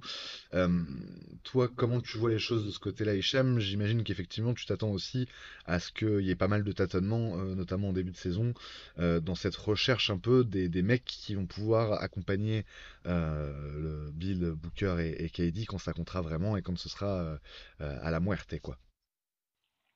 Bon, bah, moi, comme d'habitude, je vais être le méga optimiste. J'adore notre recrutement. J'adore tout ce qui a été fait. Euh, quasiment tout. Moi, à part Bol Bol, euh, je suis très content de, toutes les nouvelles recrues. Et bon, Bol Bol, c'est 15e joueur, donc Osef. Mais non, je suis très content du recrutement et je pense qu'il va y avoir beaucoup de temps de jeu donné à pas mal de joueurs tout au long de la saison. Et sur les playoffs, euh, en projetant très loin, je pense que on aura une belle rotation. À mon avis, ça va pas être du 7-8 joueurs, mais plutôt du, du 9. Euh, qui sait, peut-être 10 euh, sur les premiers tours. En tout cas, je pense qu'il va y avoir une très belle rotation avec pas mal de minutes, pas mal d'arrières qui vont avoir beaucoup de temps de jeu. Je pense à Jordan Goodwin. Je serais pas étonné que d'ici la fin de saison, s'il se blesse pas, on croise les doigts, mais que ça soit lui peut-être qui ait le plus de temps de jeu parmi les arrières remplaçants, ou en tout cas qui soit au même niveau que des Grayson Allen ou des Eric Gordon. Je pense qu'il apporte énormément. On a vu un demi-match de un demi-match de Summer League et trois matchs de pré-saison, c'est pas énorme, mais euh, de ce qu'on voit, c'est un vrai dog. Le mec, c'est il lâche rien, il est toujours là en train de harceler et, et, assez efficacement les porteurs de balles adverses. Il a un vrai volume physique, il prend des rebonds, il n'est pas dégueulasse en attaque du tout. Bon, il a 2 sur 7 à 3 points sur 3 matchs, c'est pas exceptionnel, mais c'est un tout petit sample size. Mais je pense que Goodwin va, va beaucoup surprendre. Pour moi, c'est vraiment lui et Eubanks euh, qui, à mon avis, risquent le plus de surprendre euh, cette saison en sortie de banc et avoir des, beaux temps de jeu. Donc euh, non, on a un problème de riche, beaucoup de bons joueurs à faire jouer. Euh, ce qui est bien parce qu'on sait qu'à voilà, en préparation des playoffs, c'est bien d'avoir des organismes reposés et des joueurs qui arrivent en pleine bourre, surtout Kevin Durant qui a 35 ans. Donc je serais pas étonné de voir les stars en fait euh, jouer euh, pas plus que 32-33 minutes max. Euh, je serais pas étonné qu'ils se tournent même plutôt à 31, on va dire, minutes par match en moyenne. les Booker, Bill et Kevin Durant. il va y avoir du stagger, comme vous avez dit précédemment, très justement, c'est-à-dire qu'il y aura toujours euh, au moins une de ces stars, peut-être deux en permanence sur le parquet, à part pour démarrer et terminer les matchs, les mi-temps même j'ai envie de dire où euh, on risque de voir les trois carrément ensemble euh, quasi systématiquement. Mais en gros, les minutes vont être bien distribuées. Je vois euh, un Goodwin, un Grayson un Eric Gordon et même peut-être Eubanks et Watanabe tourner à au moins 18 minutes par match. Euh, alors quand j'ai 18 minutes, il faut bien se rendre compte hein, qu'il y a le facteur blessure, absence d'une manière générale pendant la saison, qui fait que les temps de jeu, quand on les lit en moyenne, faut pas faire du plus euh, arithmétique euh, et se dire ah bah attends je comprends pas des titulaires qui jouent 32 minutes pour les stars et puis des remplaçants 18 minutes plus les autres ça fait plus de 50 minutes ça marche pas. C'est qu'en fait bon il y a le l'espèce de taux de rotation dû aux blessures etc qui fait que tu as des joueurs qui prennent beaucoup plus de minutes quand il y a des absences et en tenant compte de, ça je pense que quand on lira les feuilles de stats en fin de saison on verra qu'on aura, je pense, minimum 4 voire 5 joueurs euh, euh, tournés à au moins 17-18 minutes de temps de jeu euh, par match en sortie de banc. Du coup, problème de riche très intéressant parce qu'il va, il va y avoir à mon avis des, des très belles rotations en fonction des match-ups et des besoins, qu'ils soient défensifs, offensifs, plutôt des XT, plutôt des profils longs capables de défendre sur des forwards, voire des bigs. Donc moi je m'attends à une très très belle saison avec euh, des rotations qui vont aller euh, petit à petit en s'améliorant et peut-être aussi en s'affinant. Mais euh, je vois bien 11 voire 12 joueurs prétendre à des temps de jeu significatifs, c'est-à-dire au moins 10 minutes par match sur les 20-30 premiers matchs. À mon avis, il va y avoir des essais de fait. Et, et, voilà, en termes de rotation, derrière, il y a aussi les Little, les Bates Diop. ces gars-là vont, vont peut-être avoir quand même des minutes aussi et, euh, et essayer de s'incruster dans la, dans la core rotation euh, en, en, attendant d'arriver euh, jusqu'au mois d'avril et les play, playoffs. Quoi. Ouais, effectivement, si on doit, si on doit un peu là faire le point aujourd'hui dans les, dans, ces 12 joueurs environ euh, qu'on voit, qu'on voit à peu près dans, la rotation, arrête-moi Hicham si je me trompe. Donc on aurait donc le Big 3, euh, Nurkic 4, Josh euh, 5, Grayson Allen, euh, Jordan Goodwin, euh, Nasir Little, Keita Bates Diop, Drew Eubanks, euh, Damien Lee éventuellement. Ouais, Watanabe plutôt. Et, ah oui, Watanabe, je l'avais oublié dans la, dans la ferme, effectivement, Watanabe, Damien Lee, et c'est à peu près toi. Ah bah non, Eric Gordon aussi, donc ouais, donc on est presque à 13 joueurs du coup, ouais, peut-être Metou aussi, ouais, voire 14 en fait, euh, ouais, qui peuvent, ah, qui peuvent c'est vrai, bah tout du coup, ça, ça, va, ça, ça, va être un rôle un peu bâtard finalement, parce que bah, il peut jouer pivot, mais il est un peu plus petit, on va dire. Euh, c'est plus justement un, pivot small ball. Euh, c'est vrai que ce qui est très intéressant aussi, c'est qu'on a une variété de profils qui, qui peut permettre euh, des associations finalement très très diverses en fait, que ce soit justement dans l'idée de faire des, des cinq autour de Bill, autour de Booker, autour de KD, avec eux aussi, c'est-à-dire dans, dans, dans les joueurs que tu vas leur associer, tu peux tout à fait choisir de leur associer j'allais presque dire deux petits. Euh, par exemple, tu vois, si tu veux faire de, l'ultra small ball, euh, un Jordan Goodwin et, euh, un de, l'ultra small ball défensif, un, un, Jordan Goodwin et je sais pas un un Josh, bon ça, ça, ça fait peut-être un manque de un manque de bonus offensif d'avoir les deux sur le terrain, tu vois, mais euh, c'est possible de, de, partir de ce principe-là, ou à l'inverse, euh, de miser sur euh, plutôt de la taille et de rajouter Utah et et, et Keita Bates Diop qui sont quasiment voilà les les éléments les, les, plus grands, voire tout effectivement. donc je pense que c'est c'est ça qui est assez intéressant dans la dans la configuration générale, c'est qu'on a beaucoup beaucoup de possibilités sur le papier. charge maintenant un... Hmm? Ouais, beaucoup de beaux profils en fait. Ouais, c'est ça, des profils bah, à, la fois beaux, intéressants et assez différents. Enfin, en tout cas, voilà, variés, on va dire.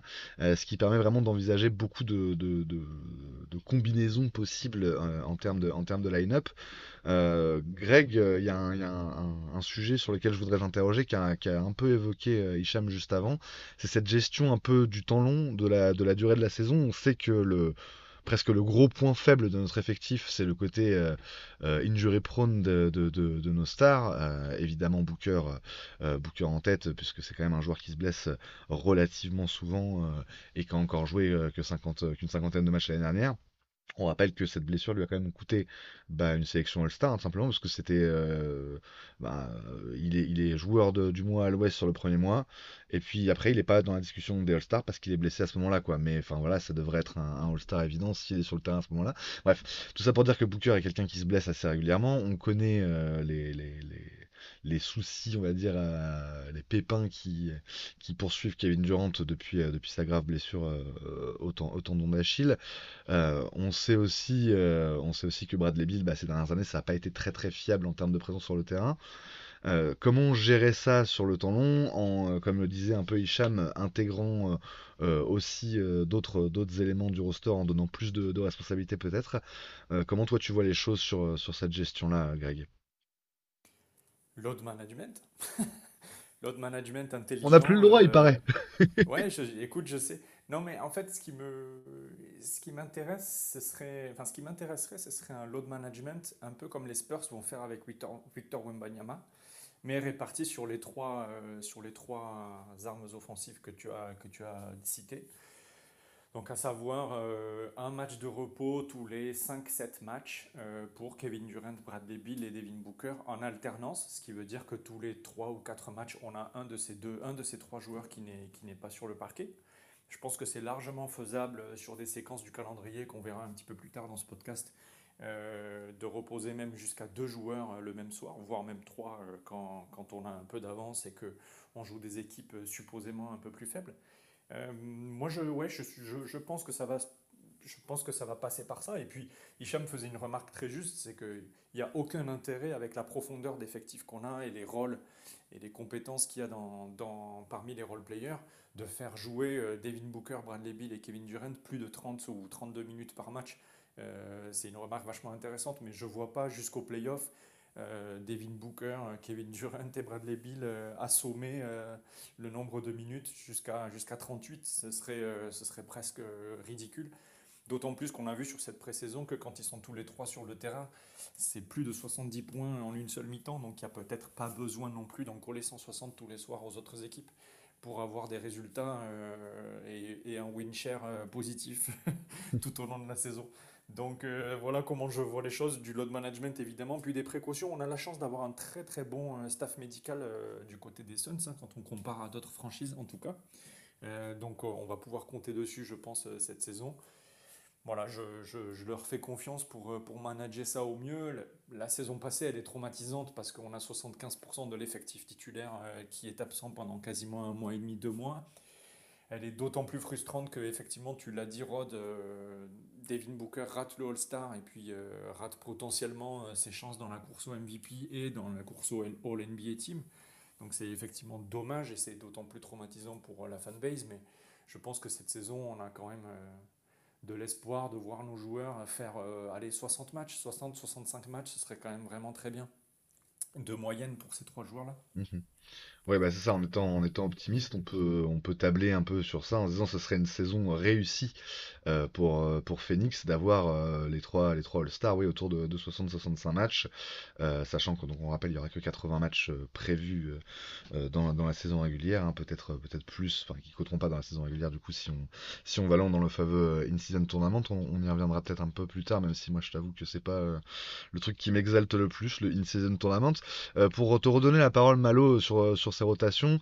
Euh, pareil, toi, comment tu, vois cette gestion sur le, sur, le temps, sur le temps long, sur la durée de la saison? Est-ce que tu es d'accord avec, euh, avec nos deux amis pour dire qu'il y, a, y a vraiment une nécessité euh, de, de, ménager et de bien gérer les, les, organismes des trois, des trois All-Stars?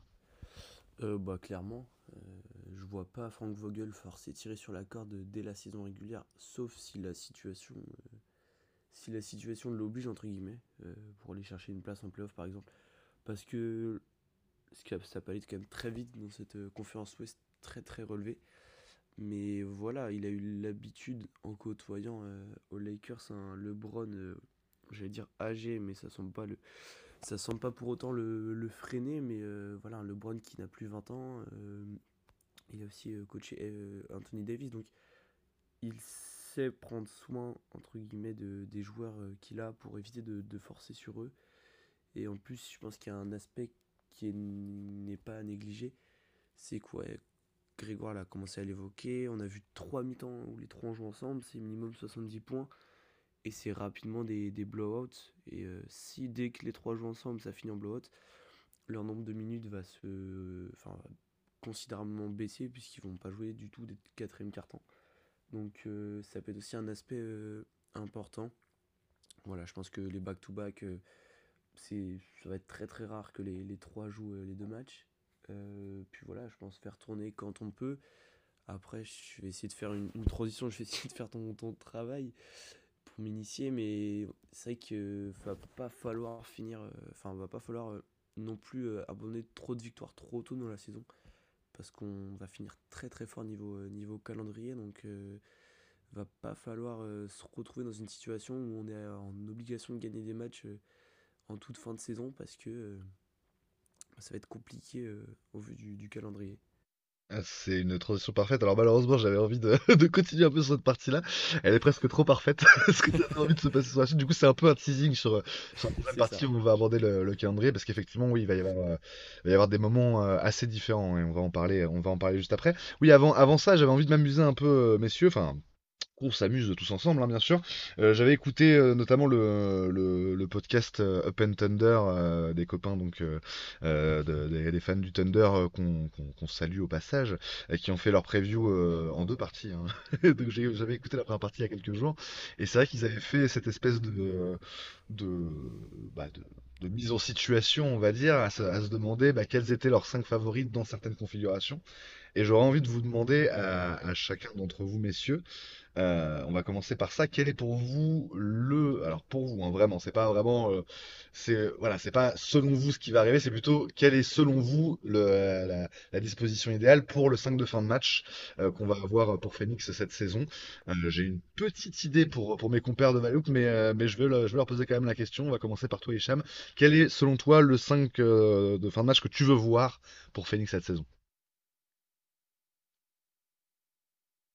T'es en, mute, mon Hicham. ah, on l'a perdu au passage.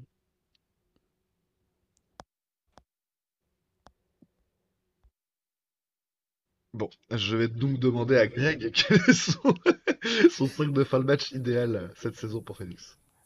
Ouais, alors, 5, alors deux, deux, configurations de fin de match. Configuration, on court après le score. Oui, oui, non, plutôt ça. Enfin, ah oui, non, enfin, je veux dire, euh, fin de match money time, mais vas-y, vas-y.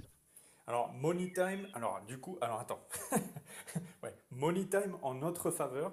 Donc, mhm. on a besoin plutôt de défendre parce qu'on a quand même nos trois joueurs principaux en attaque qui sont sur le, qui sont sur le dossier euh, de, de scorer euh, suffisamment pour garder l'avantage au score.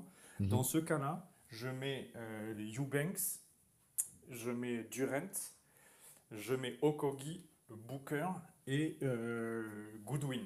Donc euh, Bill sort.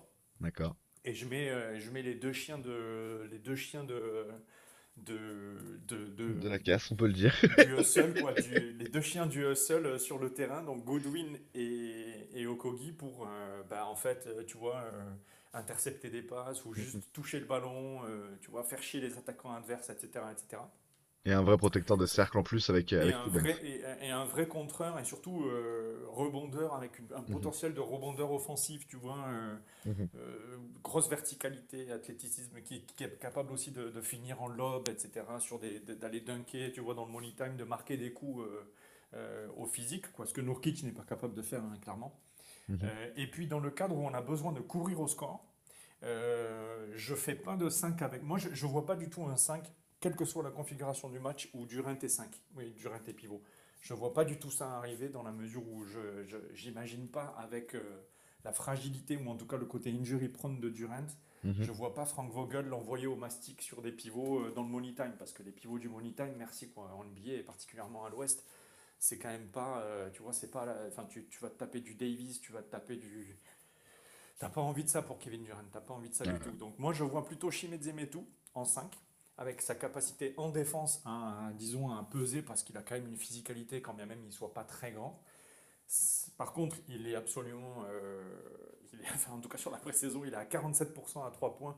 Euh, c'est le troisième plus gros volume euh, dans l'équipe de 3 points pris sur cette pré-saison. 47% d'adresse. Moi, je veux clairement, si On a besoin plus. de recoller au score, je veux qu'il soit là sur le terrain, tu vois. Carrément. Donc c'est lui, c'est lui, c'est Kevin Durant, c'est euh, Grayson Allen. Et c'est parce que Grayson Allen, on dit Utah Watanabe corner 3, mais Grayson Allen dans le corner à, à droite du panier, l'an dernier c'est 57% d'adresse. Pas mal. Je sais pas si on imagine, c'est 57% d'adresse. hein. C'est c'est énorme, hein, la- Je le- sais pas si la ligue. ça- ce... Je sais pas si Ayton a ce pourcentage-là euh, Non, il la l'a pas. Il l'a pas.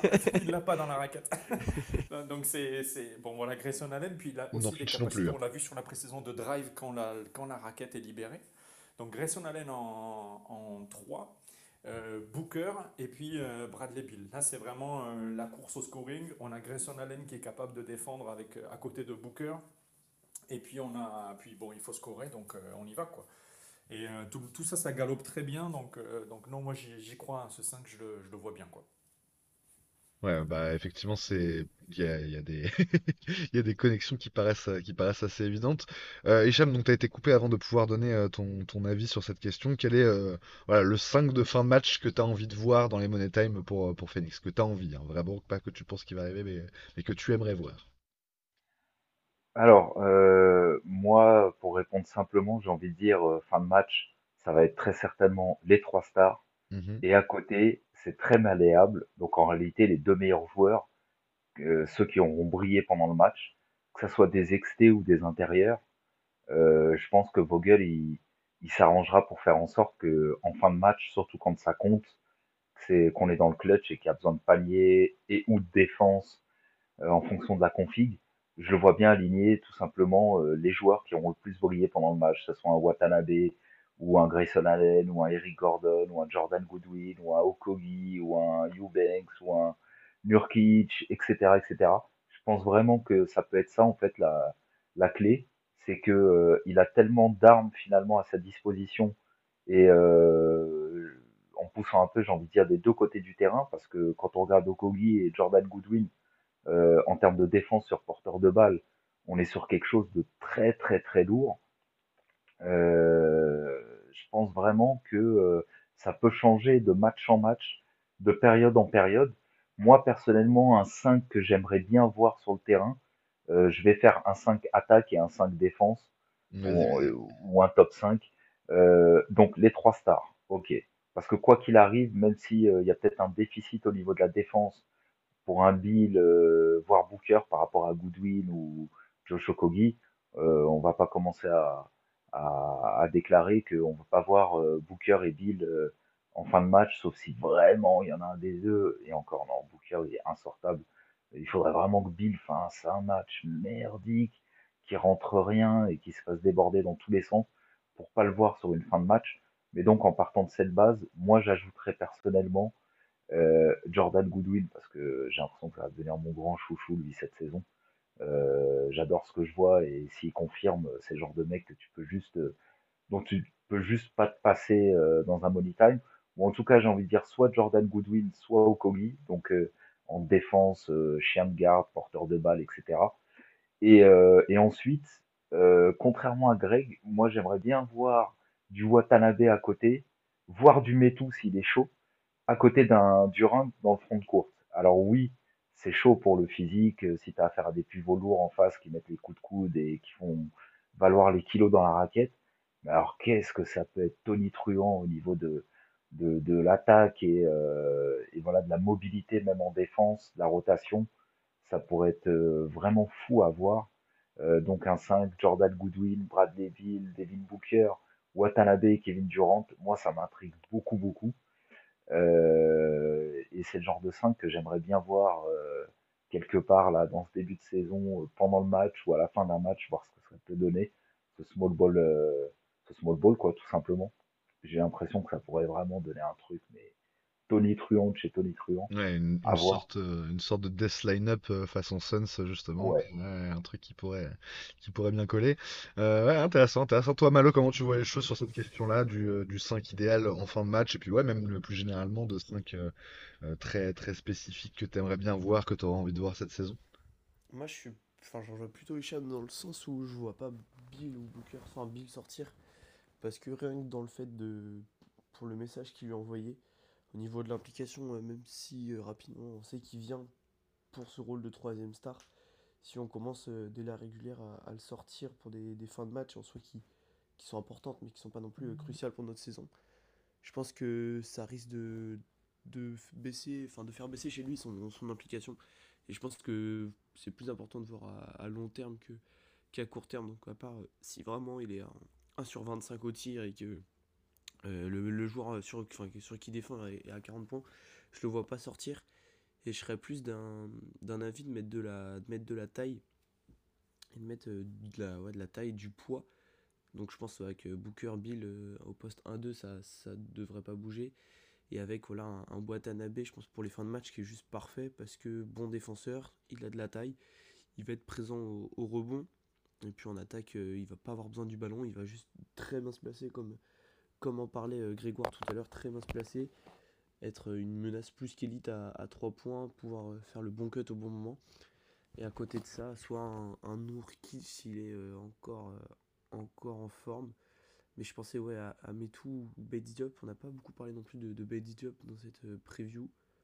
Et je pense qu'il peut apporter, notamment en défense sur les fins de match, voilà, en poste 3-4 avec Watanabe, de vraiment vraiment apporter de la densité.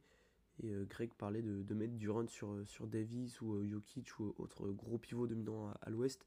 Je pense que ça peut être aussi ce type de joueur qui peuvent venir vite en aide sur bah, que ce soit Davis notamment pour vite, vite l'empêcher de, trop pouvoir faire son jeu. Donc je pense que ouais, une line-up avec deux guards, bah, Book, Bill, deux for, enfin trois forwards en fait, avec de la taille, donc bah, KD, Watanabe, après en fonction du match aussi, parce que si Eric Gordon est à 20 points, à 70% au tir, je pense qu'on peut difficilement se passer de lui, même si défensivement c'est pas pas une assurance tout risque. Je verrais plus de, la taille, de la densité pour euh, un petit peu euh, coller euh, à tout le monde et notamment en défense pour mettre une grosse intensité sur le, porteur de, de balle et sur l'équipe en général. Ouais, effectivement, ça, bah c'est des, éléments qu'on va, voir à, à l'œuvre et, euh, et forcément qu'on va observer de très près euh, toute, euh, cette saison.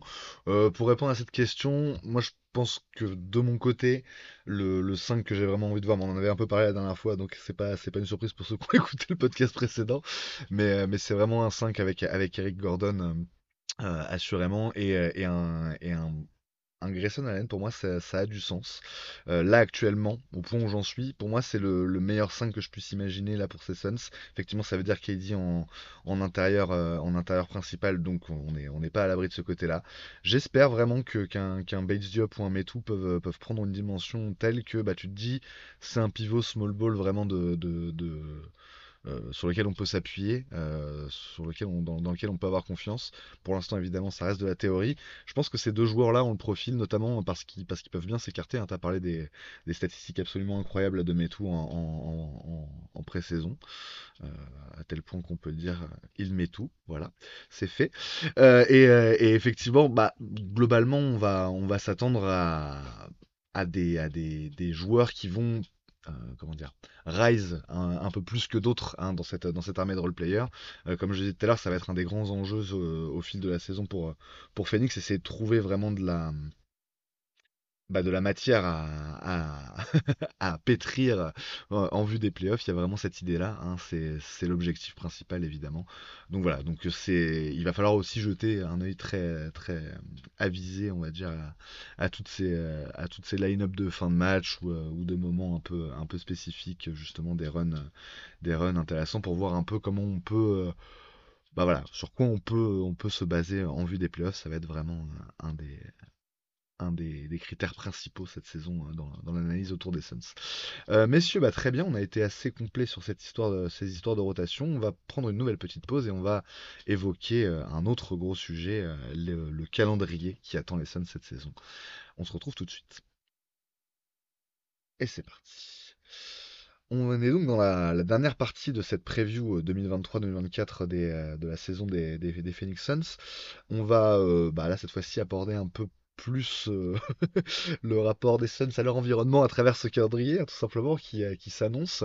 Euh, et, donc 80 matchs cette saison, hein, donc on l'a dit, il y a le, In-Season Tournament qui va avoir lieu assez vite hein, dans la saison à partir du 10 novembre, qui, va, qui va chambouler quelques petites, quelques petites habitudes. Donc fini les 82 matchs, on passe à 80, avec donc une, deuxième semaine de pause, on va dire, il y avait celle du All-Star, All-Star Break évidemment, et, et maintenant il y en aura une justement pour ce cette fin de in-season tournament, ce sera donc euh, début décembre, tout début décembre. Euh, pause, sauf pour les équipes qui seront qualifiées, évidemment, pour, euh, pour les phases finales de ce tournoi. Alors, on va pas rentrer vraiment dans les détails de ce tournoi, on va juste évoquer, l'évoquer plus, plus, plus globalement, on va dire, dans la, dans la saison des Suns. messieurs, avant de, avant de vous donner la parole, je vais vous un peu présenter ce, ce calendrier tel que moi je l'ai, tel que moi je l'ai lu quand je l'ai regardé un petit peu.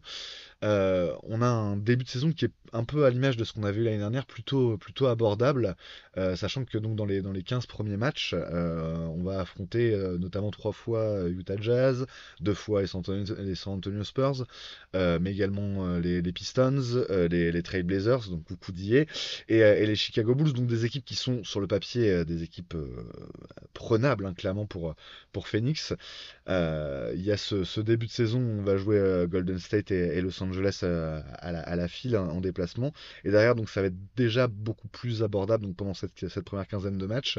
Euh, et, on sent qu'il y a vraiment quelque chose à faire, hein, notamment bah, même pour, Golden State finalement qu'on va affronter. Euh, qu'on va affronter là dans le, match 1, il y aura sans doute pas, pas de Raymond Green, donc on, sait qu'il y a aussi ce, début de saison, alors ça va aussi pour nous bien sûr, mais où tout le monde n'est pas encore tout à fait, tout à fait bien, bien, euh, bien rodé, on va dire. C'est peut-être moins le cas justement pour une équipe comme Utah qui n'a pas eu énormément de changements par rapport à la saison dernière, mais, euh, Utah qui avait surpris la saison dernière risque d'être un peu plus en difficulté, donc on peut considérer que c'est quand même une équipe un peu, faible. Donc voilà, après cette première séquence de 15 matchs, je pense qu'il va falloir en prendre un, maximum, et où ça apparaît dans nos cordes notamment voilà, quand on se dit qu'il y a au moins, au moins 8, 8 de ces matchs qui vont être face à des adversaires entre guillemets encore une fois, euh, euh, des, petits adversaires. Euh, derrière ça, il va falloir enchaîner, puisqu'en fait, bah, ça va, ça, va se corser directement entre le 15e et le 20e match. Donc avant cette première pause, qui sera juste après le 20e match d'ailleurs du, du In-Season Tournament, on va quand même affronter Memphis deux fois et Denver, et Denver dans, cette petite séquence-là entre le, 15e et le 20e match. Donc on sent que ça va, ça va monter en gamme à ce moment-là, clairement, face à notamment des, des d'autres grosses machines de l'Ouest. Hein. Donc on, l'a dit là dans, ces, dans un premier match, on aura l'occasion de se confronter euh, à Golden State, aux Lakers, euh, donc aux Grizzlies et aux Nuggets. C'est déjà un premier, euh, premier échantillon de, de, ce qui nous attend après dans les, dans les grosses joutes. On a ensuite du coup un calendrier qui va, qui va relativement s'équilibrer sur la durée. Hein. il y aura des passages un peu, un peu plus favorables, notamment après, après le Christmas Day où on va jouer donc les Mavs, comme l'a rappelé tout à l'heure Hicham.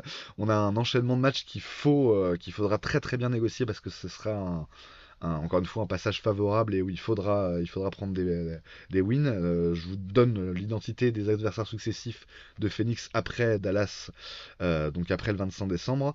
on joue à Houston, donc chez les Rockets le 27 décembre. On reçoit les Hornets de Charlotte le 29 décembre. On reçoit le Magic d'Orlando le 31 décembre. Le 1er janvier, on reçoit les Trailblazers de Portland.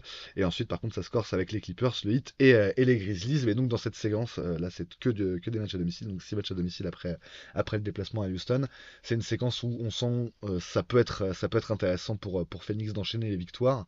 D'autant plus si ça a commencé un peu avant et qu'on peut être sur une grosse série.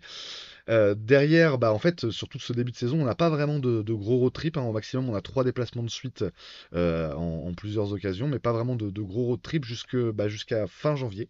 et cette période l'a compris entre le, 24 janvier et le 4 février, où on va enchaîner 6 matchs, 7 matchs pardon, à l'extérieur. 7 matchs à l'extérieur, donc avec bah, principalement à l'Est, hein, puisqu'on va commencer par Dallas, tiens, encore, encore Dallas, c'est un des marqueurs de notre saison. Et derrière, on va, on va enchaîner 6 matchs à l'Est, donc chez Indiana, enfin à Indianapolis, pardon, à Orlando, à Miami, donc le fameux back-to-back en Floride. Hein, traditionnel, puis, euh, puis à Brooklyn, hein, où on va aller voir les Twins dans leur nouvel environnement, euh, à Atlanta euh, et, à Washington. Donc sur le papier, c'est un road trip qui est pas, est pas ultra dur. Hein. encore une fois, on va, on va voir ce que ça va donner, où en seront ces équipes-là à ce moment-là. Mais c'est un road trip, un road trip vraiment costaud, le plus costaud hein, de la saison du côté des Suns, et qui sera vraiment au cœur. ce sera du match 42 au match 48. Donc on sera vraiment au cœur de la saison. C'est pareil, c'est un moment, un moment important de la saison de Phoenix à venir. également deux autres deux autres trips qui seront après le All-Star Game. 4 euh, et 5 matchs, euh, et notamment donc celui, euh, celui qui est en mars, qui sera vraiment corsé, avec un enchaînement Cleveland, Boston, alors Charlotte et Milwaukee, chercher l'intrus dans, ces, quatre équipes. Mais voilà, un gros road trip à l'Est où euh, on va affronter bah, tout simplement des, candidats au titre. Hein, Boston et Milwaukee, c'est du, très sérieux. Et on finira donc, enfin on finira en tout cas en termes de road trip par un road trip à l'Ouest, euh, a priori plus abordable sur le papier, avec deux fois les Spurs, euh, une fois les Nuggets, une fois le Thunder et une fois les Pelicans. Donc ça c'est à toute fin du mois de mars. c'est les trois gros road trips qu'on peut identifier dans la saison des Suns. Et bah, globalement, là, ces, deux derniers road trips qui sont, en fin de saison, ils, illustrent une, tendance qui est, comme l'a évoqué tout à l'heure Malo, euh, la fin de saison euh, des Suns en termes de calendrier va être vraiment, vraiment corsée. Après le All-Star Game, notamment hein, en termes de configuration, puisqu'après le All-Star Game, euh, on va avoir beaucoup de matchs à l'extérieur. 15 hein. des 27 derniers matchs des Suns seront à l'extérieur. 15 de 27, ça paraît pas énorme comme ça. Si on le rapporte aux 18, si on le rapporte pardon, aux 18 derniers matchs des Suns, sur les 18 derniers matchs des Suns, il y en a 12 qui seront à l'extérieur. Donc ça, c'est beaucoup.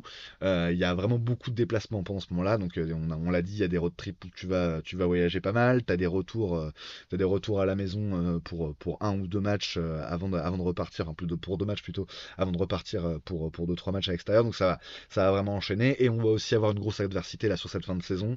on va jouer Boston deux fois, on va jouer Cleveland deux fois, on va jouer donc Milwaukee, on l'a dit, Philadelphie qu'on va également jouer en début de saison, donc on les jouera à nouveau en début de saison. Denver et les Clippers, on va les jouer à, deux reprise.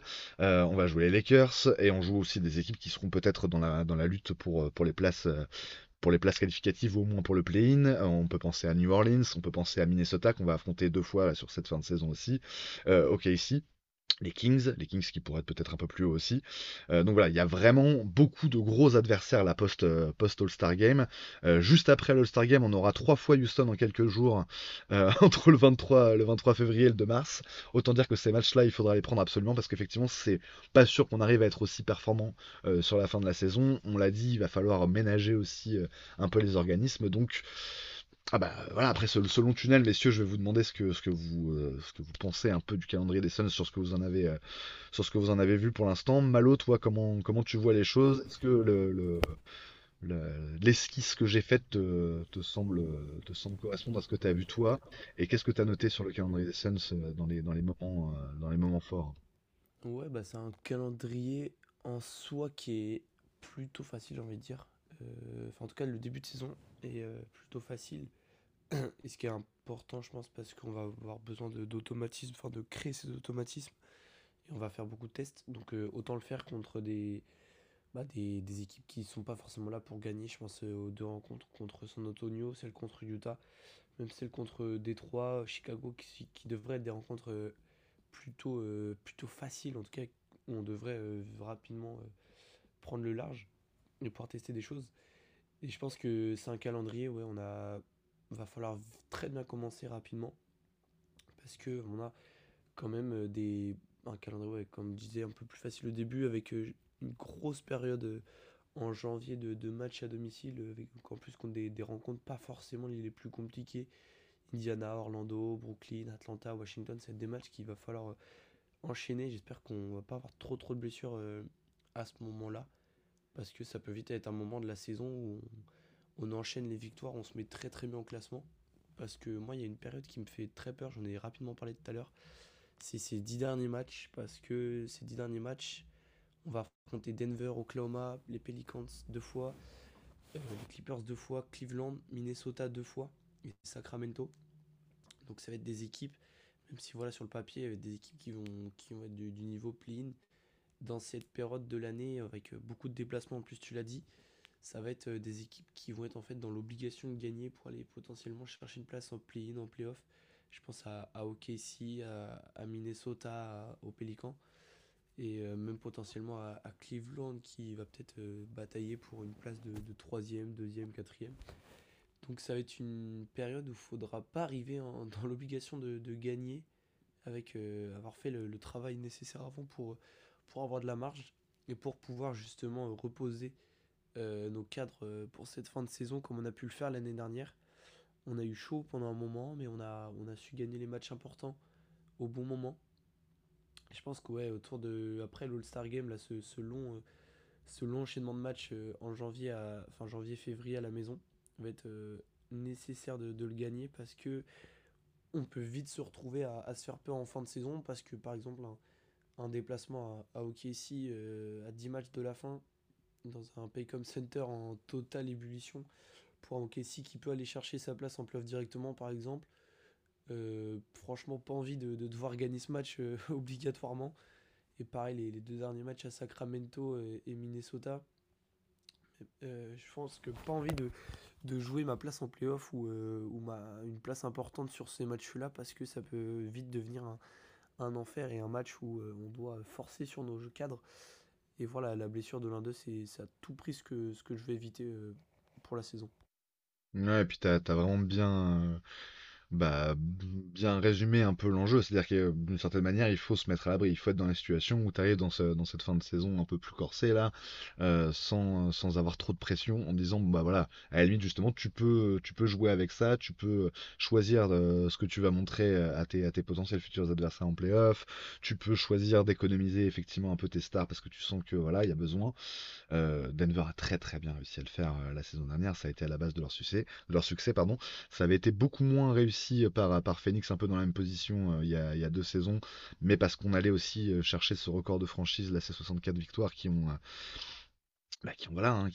marqué l'histoire l'histoire des Suns derrière effectivement ça a malheureusement pas enfin voilà la gestion de l'effectif en vue des playoffs n'était pas n'était sans doute pas optimale alors je vais redonner la parole à, Hicham qu'on n'a pas entendu depuis un moment. Euh, toi, comment, comment tu vois ce calendrier? Est-ce que effectivement tu es d'accord avec notre, notre analyse avec, avec Malo sur le fait que bah, il va falloir se mettre à l'abri, euh, profiter des bonnes séquences qu'on voit, notamment en janvier, hein, ça reste a priori le mois où il va falloir prendre, euh, prendre un maximum de wins dans la perspective de cette fin de saison un peu, un peu plus compliquée. Comment tu vois les choses toi Hicham? Ouais, bah, je crois que j'ai pas grand chose à ajouter sur ce qui a été dit, ça a été très bien résumé par toi et Malo. Euh, il y a des phases de la saison où il va falloir qu'on essaye d'engranger un maximum de wins. Euh, bien sûr, chaque match compte et chaque win euh, compte, hein, mais en gros, début de saison, et puis un bout de mois de décembre et ce mois de janvier jusqu'au All-Star Game où, où il faut essayer d'engranger un max pour essayer de prendre un peu d'avance sur les poursuivants, surtout toutes ces équipes que moi personnellement je vois jouer le play-in et on va jouer beaucoup d'entre elles euh, sur la fin de saison, euh, assez régulièrement à l'extérieur. Donc ça risque d'être des matchs compliqués où on a en face des équipes euh, qui ont très envie de, de, de, gagner, de se positionner, qui joueront à domicile. Et puis nous, euh, à contrario, plutôt euh, des velléités voilà, de repos pour les organismes, surtout les plus anciens. Euh, coucou KD. Et, et du coup, ouais, je suis complètement d'accord. Va pas falloir se reposer sur les dix derniers matchs pour se positionner dans la course au playoff. Idéalement, il faudrait que fin mars, ça soit plus ou moins acté, que les Suds terminent dans les quatre premiers avec l'avantage du terrain. On va parler de nos pronos après, mais voilà, l'idée, c'est vraiment de, de se mettre à l'abri et je pense que vous avez tout dit à ce sujet, quoi. Ok, ok. Toi, Greg, comment tu, tu vois les choses de ce côté-là? Est-ce qu'il y a, il y a des pièges que tu as, identifiés dans le calendrier au-delà de, au-delà de ça? Non, je crois que vous avez été exhaustif, hein, euh, comme l'a dit Hicham. Malo et toi, vous êtes bien revenus sur les, les pièges du calendrier et les périodes les plus difficiles. Moi, ce que je vais regarder, c'est surtout notre euh, win share à l'extérieur et comment on manage les voyages. Parce que la saison passée, c'est ce qui pèse.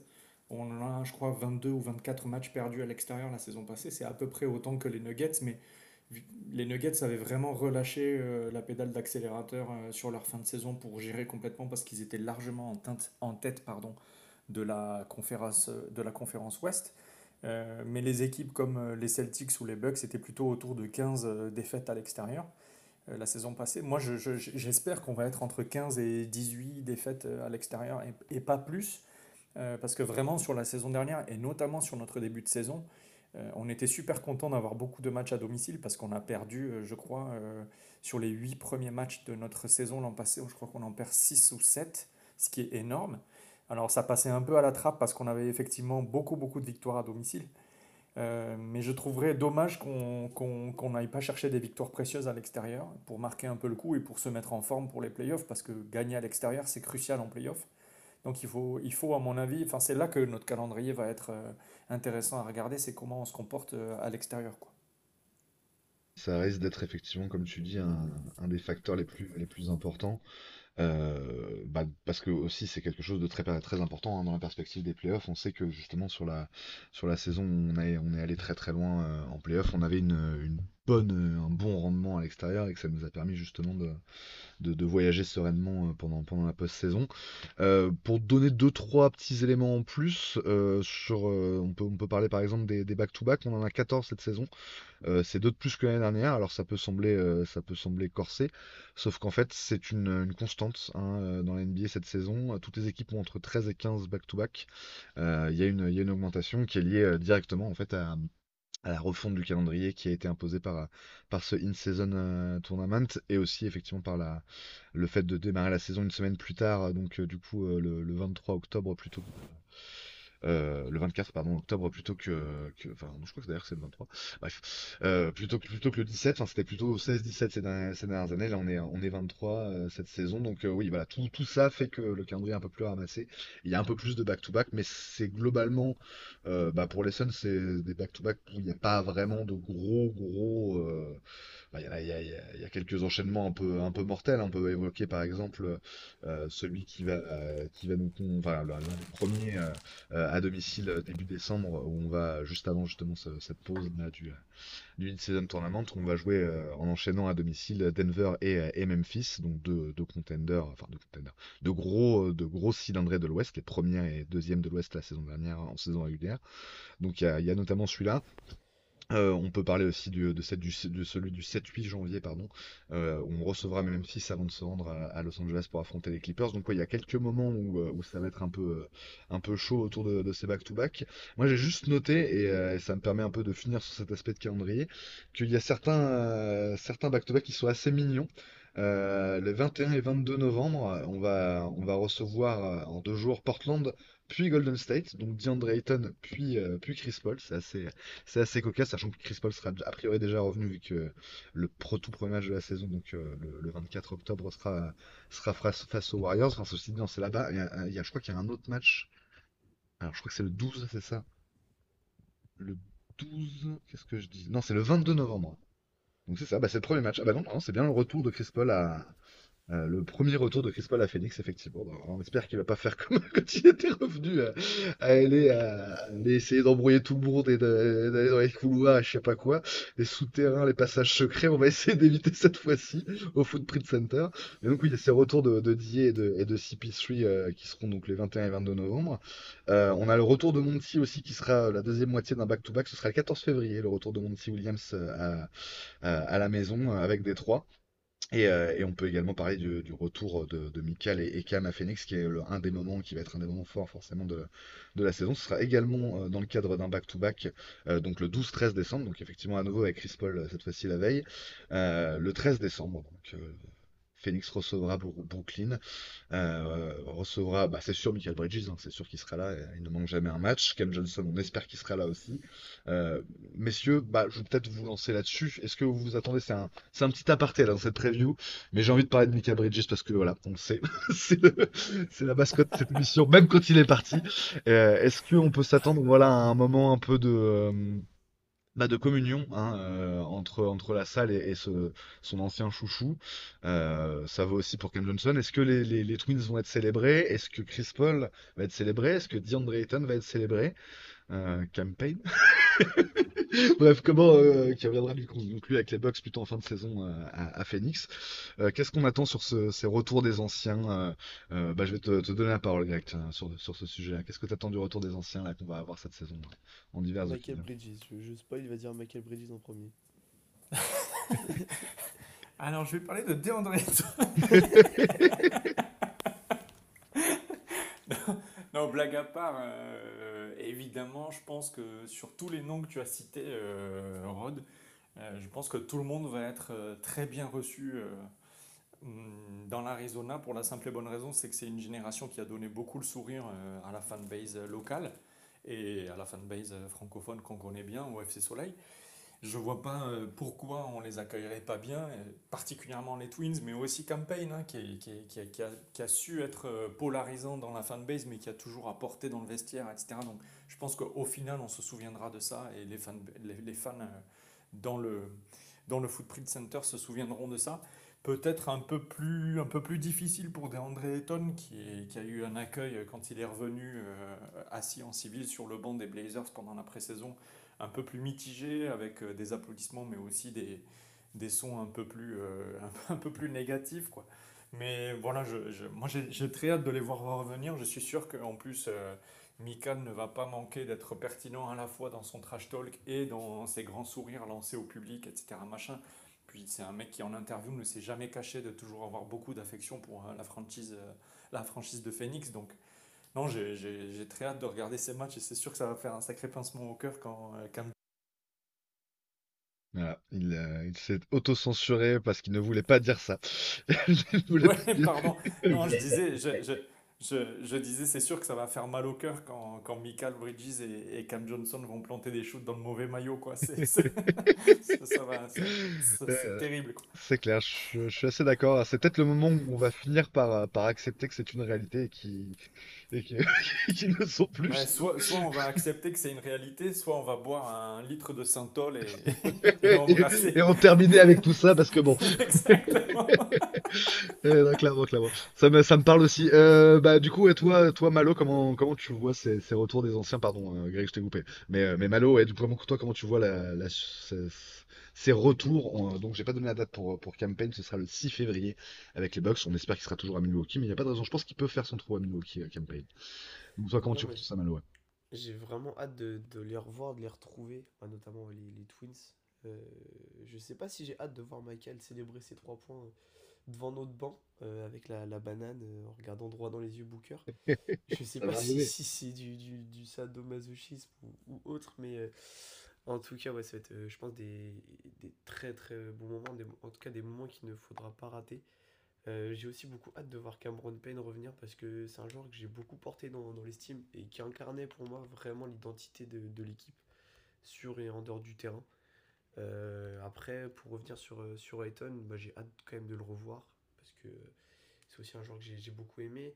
Et je pense que s'il va être un peu aidé du fait euh, que je sais pas si s'il avait été tout seul dans son équipe, enfin seul ancien seul, je sais pas s'il a vraiment bien été accueilli, soit de la, de la part de la, franchise et même des, des fans. Mais le fait d'être avec Ishwan White, qui devrait, qui est dans l'effectif des, des Blazers maintenant, et Toumani Camara, qui a pas vraiment joué, mais qui aura quand même euh, laissé une petite trace euh, dans la franchise, en tout cas, qui a, qui a une bonne image au, au sein de la, de la fanbase. Euh, je suis très hâte de les revoir. J'ai, je veux aussi voir juste l'accueil que va recevoir Landry Chamet quand il va revenir. Juste pour, euh, pour voir si euh, vraiment il y aura des applaudissements ou si ça va être l'indifférence totale. Je t'avoue que j'ai même pas regardé, euh, c'est Ouais, bizarre, genre, plus, j'imagine. j'ai hein. même pas regardé la spécifiquement date, mais, la date de ce match-là. ça peut être un moment drôle où, est-ce qu'il est toujours à Washington ou est-ce qu'il a été coupé? Non, il est toujours à Washington. Il est toujours à Washington. Moi, ce qui est sûr, c'est que je vais beugler Landry Charrette dans mon canapé euh, lors des replays le matin. Euh, forcément, Ça peut, forcément. ça peut vite être drôle euh, que ce soit un match où il plante 20 points. Enfin, je sais même pas s'il va y avoir du, du temps de jeu à Washington. Le revenge game de, de Landry Shamet. On n'est pas prêt. Le 10 sur 10 à 3 points va faire mal. Aïe aïe aïe. Euh, ouais, bah, effectivement, on sait jamais, on sait jamais, tout peut arriver avec lui, en plus, c'est ça qui est fou. Euh, toi, Hicham, comment tu euh, vois les choses à ce niveau-là? C'est tous ces retours-là, est-ce que tu les attends avec impatience? Est-ce que tu crains des revenge games? Bah, donc, évidemment, pas des Twins qui sont partis en très bon terme, mais, mais plus d'un Chris Paul ou d'un, ou d'un comment tu vois un peu tout ça? Moi, comment je vois le truc? Alors déjà, au niveau de l'accueil, je pense que Michael Bridges va avoir droit à un accueil royal. Euh, il est adoré par tous les fans de la franchise et il a laissé une très bonne trace. Donc, euh, à mon avis, il sera super bien ac- accueilli, en tout cas en début de match. Euh, peut-être pas une fois qu'il aura collé des pions et pointé les, three fingers sur le banc des Suns. Mais, euh, mais non, il va être très bien accueilli et à juste titre. Cam Johnson dans une moindre mesure aussi. Euh, donc ces deux-là, je m'attends à un bel accueil et puis une belle confrontation des deux numéros 1 euh, côté Suns et Brooklyn, c'est-à-dire le duel Booker, euh, Michael Bridges. Moi, je paye pour voir ça. Ça va être, ça va être quelque chose.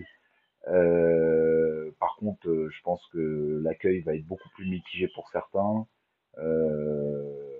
voire plus que mitigé. C'est-à-dire que Ayton, je pense que limite, il va se faire conspuer, à mon avis.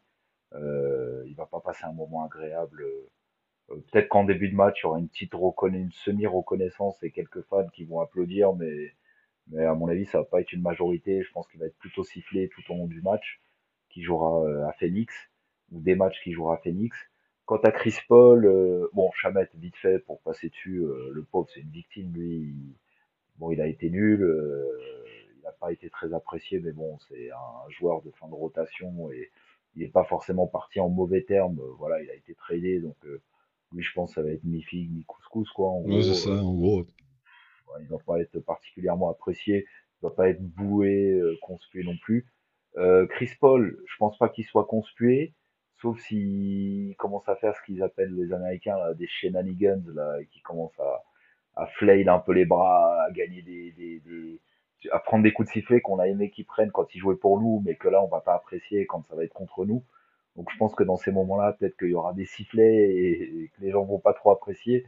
Mais globalement, non, il faudrait qu'il soit reconnu à sa juste valeur, c'est-à-dire quelqu'un qui a énormément apporté à la franchise, même si ça s'est fini en de boudin sur la fin, mais c'est pas de sa faute non plus complètement, les blessures et l'âge, bon bah c'est comme ça. Euh, je pense pas qu'il soit conspué, mais par contre, euh, je pense pas qu'il aura un accueil aussi chaleureux que celui de Michael Bridges, voire même Cam Johnson. Bizarrement peut-être pour certains, mais je pense que ces deux-là, c'est vraiment ceux qui vont être euh, accueillis à bras ouverts et applaudis et, et chéris. Euh, et on adorerait les revoir un jour, surtout Michael Bridges euh, sous maillot des Suns, ça serait un rêve à mon avis pour beaucoup de fans.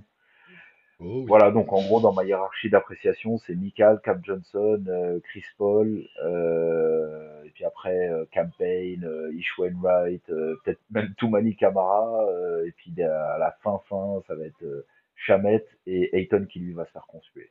Voilà, je pense euh, comment je vois le truc. Ouais, tu, tu mets un petit, une petite pièce sur, sur Ayton où ça se passe pas très bien. Ouais, ouais, ouais. Bah, c'est vrai qu'effectivement, il y a eu, il y a eu les déclarations et c'est, il est toujours un peu ambivalent hein, là depuis, depuis qu'il est arrivé à, à Portland. Donc on va voir, on va voir comment ça va se passer. Euh, Tout pour je- pas faire aimer, il nous a gâché deux, deux, deux campagnes de playoffs. Ah Euh, il a bah comme ça qu'il n'a pas eu son contrat la première fois et, oui, et puis et enfin, bah après c'est, on en a, on en a parlé un peu dans, le- dans, dans la dernière émission, mais c'est vrai que c'est ça qui est compliqué, c'est il y a un espèce de, de malentendu qui s'est creusé petit à petit entre, entre le joueur et la franchise, entre le joueur et les fans, entre le joueur et, la- et le reste de l'effectif. Donc c'est vrai qu'il y a, il y a, il y a beaucoup de, comment dire, sais pas quel est le bon terme, animosité peut-être un peu fort, mais il y a, y a y a des trucs quoi, il y a, y a Non, du, ouais. il y a un peu, y a un passif quoi. dire, il a, il nous a saboté euh, vraiment au moins une campagne de playoff. Euh, on va je serais pas, de, je, ah, je sais pas, je serais pas aussi définitif, tu vois, dans le sens où si on ne peut pas mettre toute la responsabilité sur Chris Paul, c'est difficile de, de la mettre entièrement non plus sur, euh, sur DeAndre Ayton, quoi, tu vois, c'est, pour moi, c'est vraiment un ensemble de choses, hein, et c'est pour ça aussi que, Il a pas voulu jouer contre Denver à la fin. Et on a Je, je sais pas, peut-être qu'il matchs il, il- il s'était quand même, à... il s'était quand même tordu la cheville sur le, sur le match précédent, tu vois, c'est ça qui est compliqué. Alors effectivement, oui, je suis d'accord, hein, il a pas fait les efforts qu'il fallait et tout. Moi, j'ai du mal à être trop, à être trop sévère avec DeAndre. Alors effectivement, ça risque de changer quand il aura passé sa, sa saison à trash talker ses, trash talker les Suns, c'est-à-dire ah qu'est-ce que je suis bien à Portland et tout machin. Pour l'instant, je, moi, je reste un peu sur le côté de, l'occasion manquée euh, avec Die. Je sais pas ce que vous en pensez, messieurs. Tiens, ça peut être une, bonne manière un peu de conclure cette, euh, histoire-là de, des retrouvailles. Euh, Malo, toi, comment tu vois le truc avec, avec Die? Est-ce que, tu lui en veux? Est-ce que tu penses qu'il y a, encore du, ressentiment? Hum, bah, il y aura du, pardon, du ressentiment, c'est sûr. Après, moi, personnellement, je garde quand même un bon souvenir de, de ce joueur. Même si la fin aurait été compliquée, je pense que oui, si, oui il est fautif. Euh, après, les torts sont partagés. Que ce soit, je pense, avec le, front office, le Monty Williams et le coaching staff. Même les, joueurs, je pense qu'il a ses torts, l'équipe a ses torts aussi. Et puis surtout, c'est un joueur que j'ai, qui était, je pense, mon chouchou, peut-être en tout cas l'un de mes chouchous euh, de cette équipe et que, euh, qui m'a vraiment fait vibrer son, son. Je retiens quand même son alley contre les Clippers, qui est, je pense, mon meilleur souvenir Suns euh, basket de ces dernières années. Euh, c'est un moment que je retiendrai toujours. C'est pour ça que je garde une bonne image. Après, euh, c'est sûr que je pense qu'il, ouais, ça va être une saison où il y aura pas mal de, pas mal de, de trash talking, moi, de la part un peu des plus Dayton. Je pense que les Suns vont juste ne pas en parler, ne pas le, entre guillemets, le considérer. Et je pense qu'on ouais, on risque de voir des déclarations du style ouais, je suis très bien à Portland, c'est une équipe qui, qui me comprend, qui me, enfin voilà, qui, qui croit en moi, enfin plein de choses comme ça. Mais voilà, je pense que les torts sont partagés. Fallait que ça se sépare, ça s'est fait. euh, J'ai enfin réussi à accepter, donc euh, on peut passer à autre chose et, et se concentrer sur l'équipe qui est, qui est présente.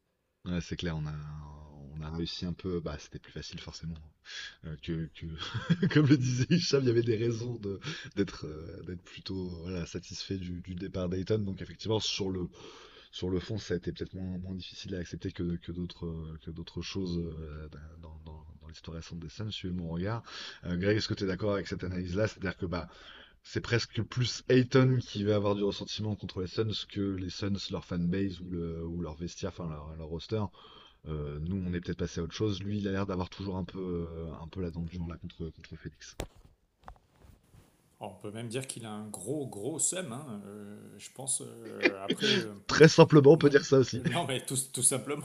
Après, le truc, c'est que j'aurais du mal à le juger dans le fait qu'il ait ce seum-là. simplement parce que je pense vraiment qu'il n'a pas vécu les choses comme il le voulait à Phoenix et comme euh, il aurait souhaité peut-être pour euh, à la fois euh, son talent et son, disons, son potentiel. Mais d'un autre côté, on est forcé de constater aujourd'hui d'abord que au-delà de la question du potentiel, il y a la question du rendement dans une équipe NBA et que ce rendement, on l'a jamais vu avec, on l'a, ouais, on l'a jamais vu avec DeAndre Ayton, mis à part sur la campagne de playoff 2021 où il est effectivement rayonnant. Et ensuite, il y a la question du fit qui se pose aujourd'hui avec notre nouveau style de jeu. Et pour moi, clairement, DeAndre Ayton n'aurait jamais été capable de produire euh, offensivement ce que Nurkic euh, fait euh, dans, dans le jeu des Suns aujourd'hui, jamais de la vie. On n'aurait pas pu en faire un, hub offensif comme comme c'est le cas avec Youssouf Nurkic. Et je suis pas sûr non plus que défensivement, euh, il aurait été aussi important qu'on le pensait à l'époque où le trade pour Nurkic, euh, enfin le trade de Portland pour Ayton s'est fait et qu'on a reçu en, en balance euh, Youssouf Nurkic. Donc voilà, moi je, je pense que les situations sont ce qu'elles sont. Je, je pense que Portland est une des destinations où DeAndre Ayton a le plus de chances de s'épanouir dans toute la ligue, avec peut-être éventuellement les Rockets, mais il aurait peut-être pas eu un spot de titulaire non plus là-bas parce qu'Alperen Sengun euh, drop des minutes assez, assez hautes. Voilà, je, je, lui souhaite évidemment le meilleur parce que comme Malo, je garde de bons souvenirs de lui et c'est un joueur dans lequel j'ai beaucoup cru. Euh, j'ai confiance en lui à peut-être arriver à, à dépasser euh, certains seuils psychologiques qui l'empêchent d'être vraiment efficace pour l'équipe. et puis de trouver, de trouver son jeu dans la NBA, quoi. moi, je t'avoue que bizarrement, alors que je j'ai pas d'animosité, enfin tu vois, j'ai pas de ressent, enfin on parlait voilà de euh, de de, de, vieille rancœur ou trucs comme ça, mais j'ai rien de, tout ça contre Ayton. Hein. Je trouve ça effectivement pas très euh, pas très propre à la limite la manière dont il gère tout ça, mais ça à la limite, comme comme tu le disais avant, c'est compliqué. Malo le disait, les torsions partagées, donc c'est voilà, je vais pas juger ça. En revanche, je je sais pas pourquoi. Enfin, je sais pas pourquoi. Si, je sais pourquoi. je sais très bien pourquoi. Mais je suis pas très confiant en fait sur la capacité de Dayton à se à se bah, s'épanouir comme il l'aimerait s'épanouir, en tout cas comme il annonce qu'il va s'épanouir à, à Portland. En fait, j'ai moi l'impression que j'ai, c'est que ça ressemble un peu au, discours d'Ayton à Phoenix euh, les années précédentes. En fait, en, pendant l'intersaison, c'est vous allez voir Dominayton, euh, cette saison c'est du, du sérieux et tout machin.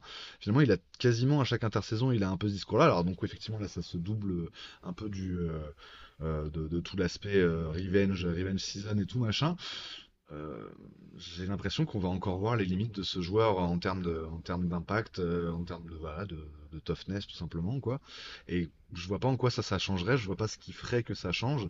il va se retrouver, euh, il risque en plus de se retrouver dans, dans, la même position de frustration en termes de, de responsabilité offensive qu'il est dans une équipe où encore une fois c'est pas, c'est pas des croqueurs. Si un peu quand même. Simon c'est un peu un croqueur. Scoot on va voir. Je pense que Scoot personne a, a une dimension plus collective. Bref, on va parler des Blazers pendant des heures, mais pour moi, il y a suffisamment d'éléments dans cette équipe euh, qui peuvent le priver euh, d'avoir le, rôle de, bah, de, première option offensive, tout simplement, qu'il semble vouloir avoir.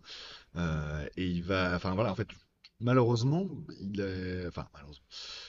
S'en fiche, hein, c'est plutôt vraiment un problème, mais j'ai l'impression que les supporters de, de Portland s'attendent à quelque chose comme nous, on s'est attendu à quelque chose chaque été, en fait, depuis l'arrivée d'Ayton, et qu'ils risquent d'être déçus de la même manière. Voilà.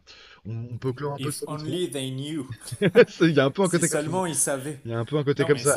Mais tu sais, ils sont les, les premiers à. Enfin, tu vois, enfin, d'ailleurs, c'est logique, hein, que chaque, chaque ancien, euh, enfin chaque ancien de, de, chaque joueur euh, va, va, te dire oh là là, euh, s'ils savaient, tu vois, genre quand on quand on a reçu Nourkic, on a eu plein de plein de tweets des, des, fans de Portland pour dire oh là là, on les a bien banane les Suns, ils vont ils vont déchanter quand ils vont voir le niveau de Nourk. Ouais, bah vous avez peut-être pas trop kiffé quand vous allez voir le vrai Ayton en fait, celui de celui de la continuité justement, celui qui match après match bah, n'arrive pas à maintenir le même niveau de performance, le même niveau d'intensité, le même niveau d'implication.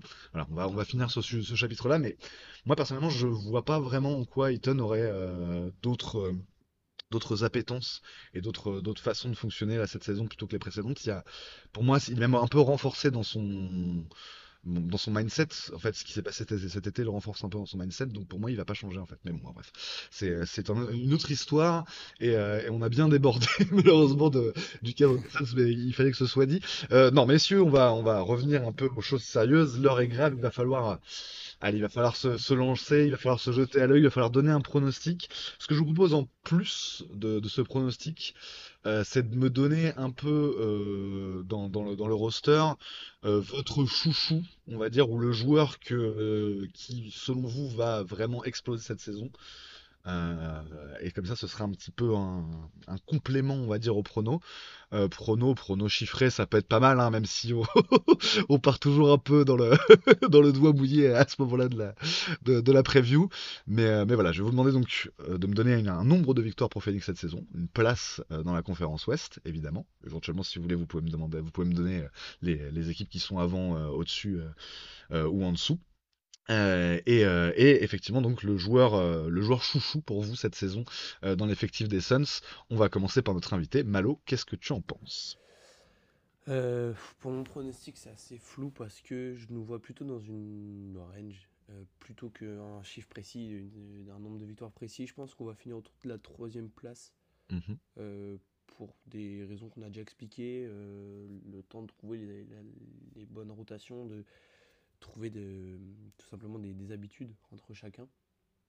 Euh, donc ça risque de peut-être mettre un peu de temps à se, trouver. Et aussi pour la fin de saison compliquée et qu'on risque de peut-être, euh, en tout cas je l'espère, pouvoir faire tourner.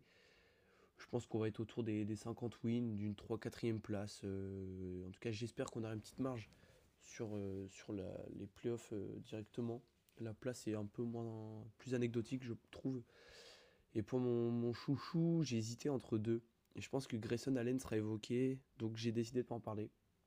je voulais plus parler de Jordan Goodwin, qui est, je pense, quelqu'un qui, en tout cas, n'a rien à perdre, euh, parce qu'on n'attend pas forcément quelque chose de lui, mais qui peut avoir beaucoup, beaucoup à gagner. Euh, je pense qu'on parlait de défense agressive pour euh, l'une des, clés de la, défense. Bah, je pense que ça va être un joueur qui peut énormément apporter dans ce domaine-là, euh, notamment euh, en termes d'interception. On l'a vu, il a, fait un, match à 6 interceptions, je crois, de mémoire, euh, contre les Blazers, même si c'était l'équipe B des Blazers, donc ça veut dire quelque chose quand même. Il va, je pense, apporter beaucoup dans ce domaine-là. Et en attaque aussi, je pense qu'il va être capable de créer, de créer, enfin de tirer son épingle du jeu, d'avoir quand même des responsabilités, parce que mine de rien, l'année dernière, dans un- une équipe qui proposait beaucoup moins de jeux, notamment sans ballon, ou en tout cas bah, avec beaucoup moins de qualité, qui étaient les, Wizards, qui tournaient quand même à, à 3 passes en sortie de banc pour à peine euh, une perte de balle, donc c'est quand même un très bon ratio de, de passes euh, pour euh, de passes turnover. Et je pense qu'il va être intéressant. Et c'est surtout l'aspect visuel qui m'a plu, qui m'a plu sur ces matchs de, de pré-saison que j'ai pu voir. Et on parlait justement de, juste avant pour, pour Ayton de, retour de la, des franchises, des fanbases. Et c'est rare de voir euh, une fanbase qui, euh, qui dit qu'on va se régaler avec un joueur. Et ça a été assez unanimement le cas à Washington. Bon, même si la fanbase n'est pas la, la- la plus grande de l'NBA, c'est quand même une, une fanbase qui a, qui, enfin, qui m'en a dit en tout cas que du bien Ouais. euh, de ce joueur, même des, des observateurs extérieurs qui, euh, en tout cas, euh, ne pensent que du bien de, de ce joueur. Et je pense que ça peut vraiment être un soldat qui se range de- totalement derrière des, des leaders, dans le style je fais mon taf, euh, je sais ce que, ce que j'ai à faire. Il n'y a pas tellement de, de joueurs euh, qui peuvent euh, autant remplir ce rôle, je pense. Mhm. Et euh, je pense que même on pourra peut-être compter sur lui en playoff parce que, en tout cas, ça voudra dire qu'il aura convaincu pendant la saison, qu'il aura montré, euh, qu'il a montré de, de belles choses. Euh, J'attends aussi s'il est capable de rentrer des trois points, ça peut vraiment être un joueur qui un peu euh, sous les radars, euh, un peu qui sort de Mhm. nulle part, comme a pu l'être Damien Lee par exemple euh, la saison dernière en début de saison, où il rentrait tout, absolument tout et on n'attendait pas et finalement il a été euh, primordial dans, dans la réussite du début de saison l'année dernière.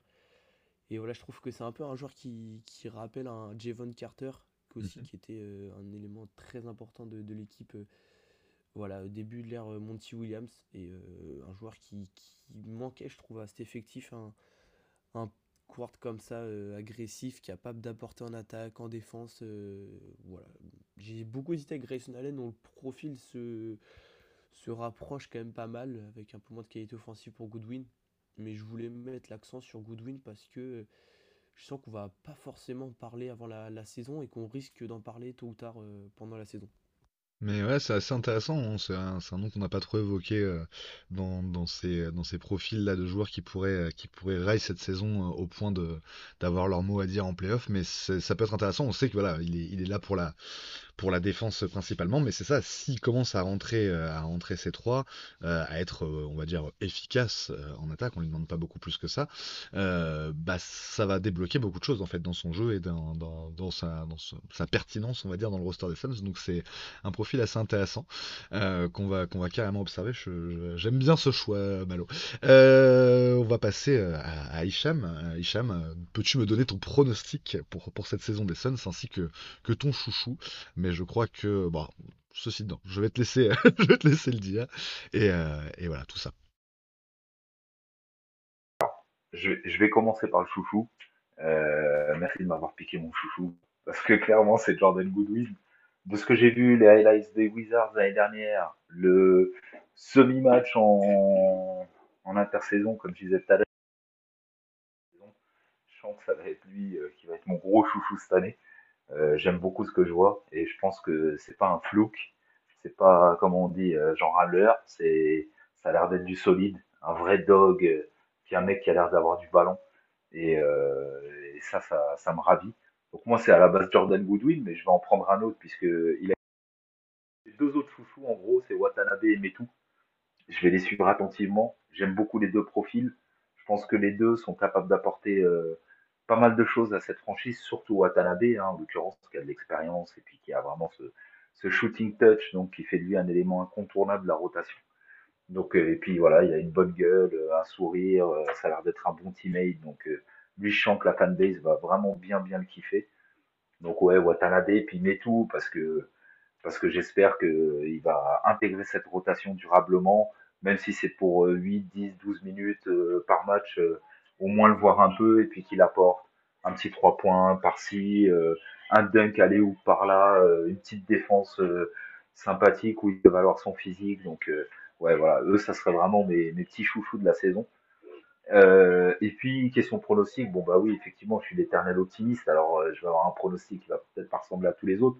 Moi, je pense que numéro, numéro 1 de la NBA, c'est carrément pas impossible et pas hors de propos, c'est mon prono. Je pense qu'on va finir premier et de l'Ouest et de la Ligue. Euh, nombre de wins, je sais que le under, over-under, c'est 52,5 à Vegas. Bah, si j'avais un peu de soi à parier, là, d'ailleurs, je vais le faire je vais mettre le over. Et euh, je pense qu'on sera pas à 60 wins parce qu'il y aura vraiment euh, de la gestion, voilà, des organismes, euh, surtout Kevin Durant, et que forcément dans une, une conférence très relevée et une NBA relevée d'une manière générale, on va pas gagner tous nos matchs, mais je pense qu'on va être dans les hauts de 50 et pas les bas. donc finalement, moi, je vais pronostiquer une saison à 58 wins, 58 wins et 58 parce qu'on va vouloir gérer et qu'on va pas vouloir viser euh, euh, le top du top euh, en termes de nombre de victoires. Et je pense que ça euh, suffisant pour être premier de la ligue, même si ça risque d'être serré en haut du classement, 58, 57, 55. Je pense qu'il y aura quelques équipes qui vont se positionner, mais de peu, on finira premier. Et je pense avec des organismes je l'espère en tout cas, qui arriveront à pleine balle pour les playoffs, parce que c'est ça le vrai objectif, c'est pas le nombre de wins en saison régulière, c'est vraiment de faire une énorme campagne de playoffs et d'aller gagner un titre. C'est ça l'objectif, et euh, je pense que tout va être fait dans ce sens. Donc voilà, mon prono, 58 wins, premier de la NBA, premier de l'Ouest évidemment. Euh, de peu, mais bah, premier. Bah, après, le, le, range est bon. Hein, euh, pour la saison dernière, Milwaukee a 58 wins et, et finit donc euh, premier de toute la NBA en termes de bilan. Donc euh, tu vois, c'est possible, clairement. Ouais, c'est vrai. Sachant qu'en plus, il y aura deux matchs de moins, on le rappelle, cette saison, dans la saison régulière. Très bien, euh, bah, je vais demander du coup à, Greg de nous donner son prono et, son chouchou. Alors il passe en dernier, il s'est peut-être fait piquer ses chouchous. T'as le droit de prendre des chouchous qui ont déjà été donnés, hein. ou un chouchou qui a déjà été donné. Je, suis surpris, je suis surpris parce que je pensais être témoin comme vous euh, d'un énorme retournement de veste de Hicham à propos de Grayson Allen. pas encore, pas encore. Je m'attendais vraiment à ce qu'il nous montre la fourrure intérieure de son blouson. Mais en fait, non. Euh, je, mais je, crois que d'ici quelques temps, euh, Grayson Allen sera parmi les chouchous de, de Hicham et qui va nous en parler de manière bien différente que dans les potes précédents. mais pour revenir à, mon, à, mon, à, mon, chouchou à moi, ça va être, en tout cas, c'est déjà euh, dans, le, dans le top 3 de mes chouchous, Chimedziem et tout. Euh, tout simplement parce que j'ai beaucoup aimé les minutes qu'il a jouées en pré-saison et j'aime aussi beaucoup euh, la manière dont il est relativement solaire dans cet effectif avec un comportement très enjoué, très disponible à la fois sur le terrain et, puis dans les entraînements, etc. Il y a une très bonne entente avec les cadres de l'équipe. Et puis franchement, bon, 47% d'adresse à 3 points, un footwork très très très honnête euh, et même relativement euh, beau hein, euh, avoir joué dans la peinture.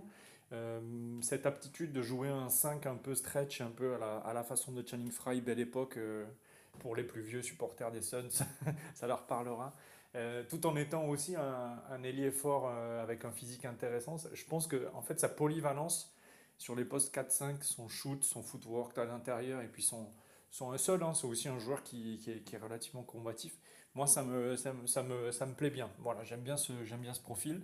J'ai beaucoup aimé les 6 les six interceptions en 20 minutes de Jordan Goodwin, euh, qui est quand même euh, le hustler principal de cet effectif. 6 euh, interceptions en 20 minutes, ça donne 8 interceptions sur 36 minutes. Dans l'histoire des Suns, je crois qu'il n'y a que 8 joueurs ou 7 joueurs qui ont réussi à faire ça dans toute l'histoire des Suns. Donc on est clairement sur, sur, sur quelqu'un qui va se défoncer sur le parquet. Hum, je crois, contre les Lakers, c'était, je, crois, je crois que c'était contre les Lakers, il y avait plus 20 ou un truc comme ça. Et on le voyait plonger pour aller chercher des ballons. Enfin, moi j'adore ça. vraiment, c'est, toute ma vie, les joueurs qui se, qui, se, qui se donnent comme ça sur le terrain. Et puis, euh, et puis après, bah, Grayson Allen. Grayson Allen en 3 pour la simple et bonne raison, c'est que ses drives à 2 à l'heure me rappellent Chris Mullin, qui est un joueur que j'adorais. Et, clairement, ça me fait toujours rire quand je le vois driver. Il, pour les vieux, il avance aussi vite que moi sur le playground d'Anières. ça me fait mourir de rire, mais le pire, c'est qu'il bah, y a un taux de conversion qui est plutôt positif, contrairement à moi sur le playground d'Anières. et, euh, et j'aime bien ça. Ouais. Allen est en train de déjouer les pronostics avec beaucoup d'humilité en plus en interview, et c'est vraiment un joueur qui, qui, qui se met au service de l'équipe. Euh, je mets une petite étoile sur Grayson Allen. Euh, je mets un, petit truc particulier parce que, en fait, pour moi, c'est un joueur qui a, qui a, beaucoup à jouer cette saison pour la simple et bonne raison, c'est que d'abord, il doit redorer son image. On, s'en est aperçu. Hein. Les premières questions qu'il reçoit quand il arrive en conférence de presse d'introduction euh, à Phoenix, c'est bah, Vous avez la réputation sulfureuse d'être un, un, très dirty player. Qu'est-ce que vous en pensez? Qu'est-ce que vous avez à dire à ce sujet? Et puis sa réponse, c'est ben, ça fait 10 ans que je réponds à cette question, donc j'en peux plus, quoi, grosso modo. donc je pense qu'il a, il a un blason à redorer. Euh, et puis d'autre part, c'est un, c'est un contrat qui, qui, est à peu près à 8 millions, je crois, la saison. Euh, et je pense qu'à la trade deadline, euh, s'il est, euh, est précieux dans l'effectif, mais qu'on peut avoir la chance d'aller chercher quelqu'un d'encore plus précieux, Mhm. C'est un joueur qui malheureusement peut faire partie d'un package. Alors malheureusement s'il fait une bonne saison et qu'on y trouve une attache affective. Euh, mais en tout cas c'est un joueur dont le contrat est relativement facile à trader pour aller chercher euh, un asset quelconque et de valeur supérieure sportivement à la trade deadline. Donc il faudra surveiller ça. Je pense que c'est un joueur qui aura beaucoup beaucoup à prouver à Vogel et à James Jones sur, le, sur les quatre premiers mois de la saison. Intéressant. Et euh, alors, ça m'a peut-être échappé, mais t'as donné ton prono? J'ai pas donné mon prono, et puis surtout, j'ai oublié de te, de, te, de te, refiler la, la gonfle ensuite. Non, mais, surtout ça le plus important. mon, mon, prono, ça va, être, euh, ça va être 56 ou 57 victoires, euh, et je pense troisième à l'ouest derrière les Lakers et les Nuggets. Moi, je suis assez avec 56 victoires. Ouais, donc toi, tu vois plutôt un Ouest euh, un peu plus, un peu plus étendu au niveau des, des wins, quoi, moins, moins compact que, Ouais, en fait, je vois un chapeau de trois équipes en haut. Ensuite, je vois un autre chapeau de trois équipes juste en dessous. Et ensuite, la, la, la, course au play-in qui va être mhm. furieuse euh, dans un range plus bas. Mais je pense qu'il va y avoir des écarts. Euh, je pense mhm. qu'il va y avoir des écarts entre les trois premiers, les trois suivants, et ensuite 7, 7 11, 7, 12. mais grosso modo, le premier chapeau avec les Lakers et les Nuggets, les Suns, j'imagine, seront dedans. En tout cas, je l'espère. Euh, à facteur injury prone euh, égal quasiment, sauf peut-être pour les Nuggets, euh, Jokic étant relativement épargné par les blessures. Même s'ils ont le facteur Jamal Murray, je pense qu'on a nos chances d'être dans ces trois premiers-là avec un bilan relativement équivalent à celui des Lakers et des Nuggets. Mais je vois quand même, je ne sais pas pourquoi j'imagine les Lakers faire une très bonne saison régulière. Euh, donc, je, donc voilà, en plus, euh, j'ai très envie de voir AD sur un temps long. Il a promis de vouloir jouer 82 matchs. Je doute pas de sa volonté. Je doute que, par contre, je pense que ce sera plus difficile à convertir en réalité. Mais c'est un autre sujet. Et ça concerne la fanbase des Lakers. Euh, donc voilà, moi je vois les Lakers 1, je vois les Nuggets 2, et puis ensuite les Suns. Après, le reste, euh, ça va se jouer entre Grizzlies, euh, l'autre équipe de Los Angeles, et puis, euh, et puis les Warriors, etc. etc. Il, y a, quand même du beau monde dans, dans ce range-là après. Mais les Suns seront au-dessus avec un bon petit paquet de victoires. Ok, ok. Bah... Et toi, du coup, qu'est-ce que ça donne? C'est qui ton chouchou? Pourquoi Bradley Bill? Voilà quoi. Alors, au-delà de chouchou, c'est vraiment pour moi le, la, la, clé. C'est vrai que bah, tu, tu, as devancé, mais tu, effectivement, tu sais que je. je voilà, vraiment plus encore que chouchou. En fait, j'ai pas. On en avait parlé la dernière fois. Euh, non, c'était plutôt dans dans le euh, dans, le, dans le space, dernier space du FC Soleil qu'on avait, avait parlé de ça. Moi, j'ai du mal pour l'instant à me, projeter émotionnellement, effectivement, sur cette équipe parce que bah, voilà, c'est encore tout frais. Euh, mon chouchou à proprement parler, c'est vraiment Shimezimi et tout parce que j'aime beaucoup son profil. Que. En fait, ça fait partie des joueurs, euh, bah, c'est un peu comme ça, billet. Euh, tu sais, ce mec où tu tombes à chaque fois sur le bonsoir, en fait. Dès que tu le regardes, le mec est fort. Et, et typiquement, Shimezimi et tout, l'année dernière avec, avec Sacramento, j'ai dû le voir aller 5-6 fois tout au long de la saison donc c'est pas énorme. À chaque fois, je l'ai trouvé bon, je l'ai trouvé intéressant, j'ai trouvé qu'il y avait vraiment, euh, quelque chose avec ce joueur, notamment effectivement dans sa capacité à, s'écarter du cercle malgré son gabarit imposant. Euh, là, c'est complètement irréel ce qu'il fait, ce qu'il a fait en pré-saison. On peut pas s'attendre à ce qu'il soit à 47% de réussite à 3 points. Mais au-delà de ça, je pense que c'est un mec qui a, son mot à dire et qui peut être une bonne surprise vraiment du roster. Euh, au-delà de ça, par contre, le joueur que je vais scruter à chaque match des Suns, sur chaque possession, il sera sur le terrain, euh, avec vraiment beaucoup, beaucoup d'intérêt, c'est Bradley Bill. Pour moi, il y a beaucoup de choses qui vont découler de Bradley Bill cette saison et de, son apport. J'allais dire dans le jeu, ouais, mais c'est même pas c'est même presque même pas le plus important. En fait, j'en ai, parlé un peu dans la, la, preview qu'on a fait chez les, chez les copains de TBA pour moi, il y a vraiment un rôle central euh, dans, le, projet collectif des Suns cette année euh, autour de Bradley Bill. On sait que Booker et KD sont les deux têtes d'affiche du projet. Euh, Bradley Bill, en arrivant à Phoenix, il le sait très bien. Il le sait qu'il passe derrière ces mecs-là, il le sait qu'il est troisième option, tout simplement. Il va devoir s'adapter à ce rôle-là de troisième option à tous les niveaux, c'est-à-dire aussi au niveau mental, au niveau de l'implication, au niveau de l'effort, au niveau des sacrifices. Et en fait, moi, mon principe et mon idée, elle est très simple. Si Bradley Bill arrive à se mettre, dans ce mindset-là et à, se défoncer finalement pour l'équipe, le, bienfait, le rayonnement pour le reste du roster va être incroyablement bon. C'est-à-dire qu'on a un mec qui est All-Star avec un des plus gros contrats de l'histoire de enfin on s'en fout à la limite de l'histoire de avec un des plus gros contrats actuellement NBA, qui est capable de se mettre minable parce qu'il sait qu'il travaille pour voilà deux mecs qui sont meilleurs que lui, mais surtout pour un collectif, sachant qu'effectivement on sait que Booker et KD ont cette dimension euh, altruiste de toute façon euh, dans, leur jeu et dans leur comportement. Il, va falloir la même chose de la, part de Bradley Bill, et si il arrive à apporter ça, pour moi ça peut être vraiment un déclic euh, énorme et un, delta énorme dans, ce que peuvent réussir les Suns. et d'ailleurs, bah, du coup, moi, mon pronostic, je vais commencer par un pronostic un peu large à la, à la Malo, dans le sens où pour moi, vu comment est configuré le roster à ce moment-là, euh, vu comment, euh, vu la concurrence, en fait, l'état de la concurrence à l'ouest notamment, évidemment, puisque c'est les équipes qu'on va davantage affronter, euh, je pense qu'on va tourner. pour moi, il y a un plancher quand même dans cette équipe des Suns. Euh, en dessous de 45 victoires, euh, ça me paraît quand même très peu probable qu'on soit en dessous de 45 victoires cette saison. Euh, sachant que bah, donc 45 ce serait 45-35, hein, puisqu'on on rappelle c'est 80 matchs et pas, 82 cette saison.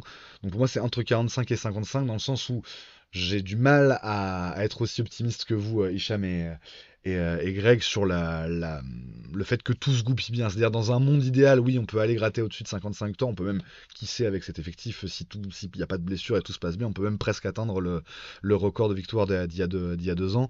Mais je peux, peux, pas parier là-dessus, sachant que voilà, nos trois, nos trois All-Stars sont des joueurs qui se blessent régulièrement. Je sais, et on le sait, que dans le meilleur des cas, ces mecs-là vont manquer 10, 15, peut-être 20 matchs cette saison.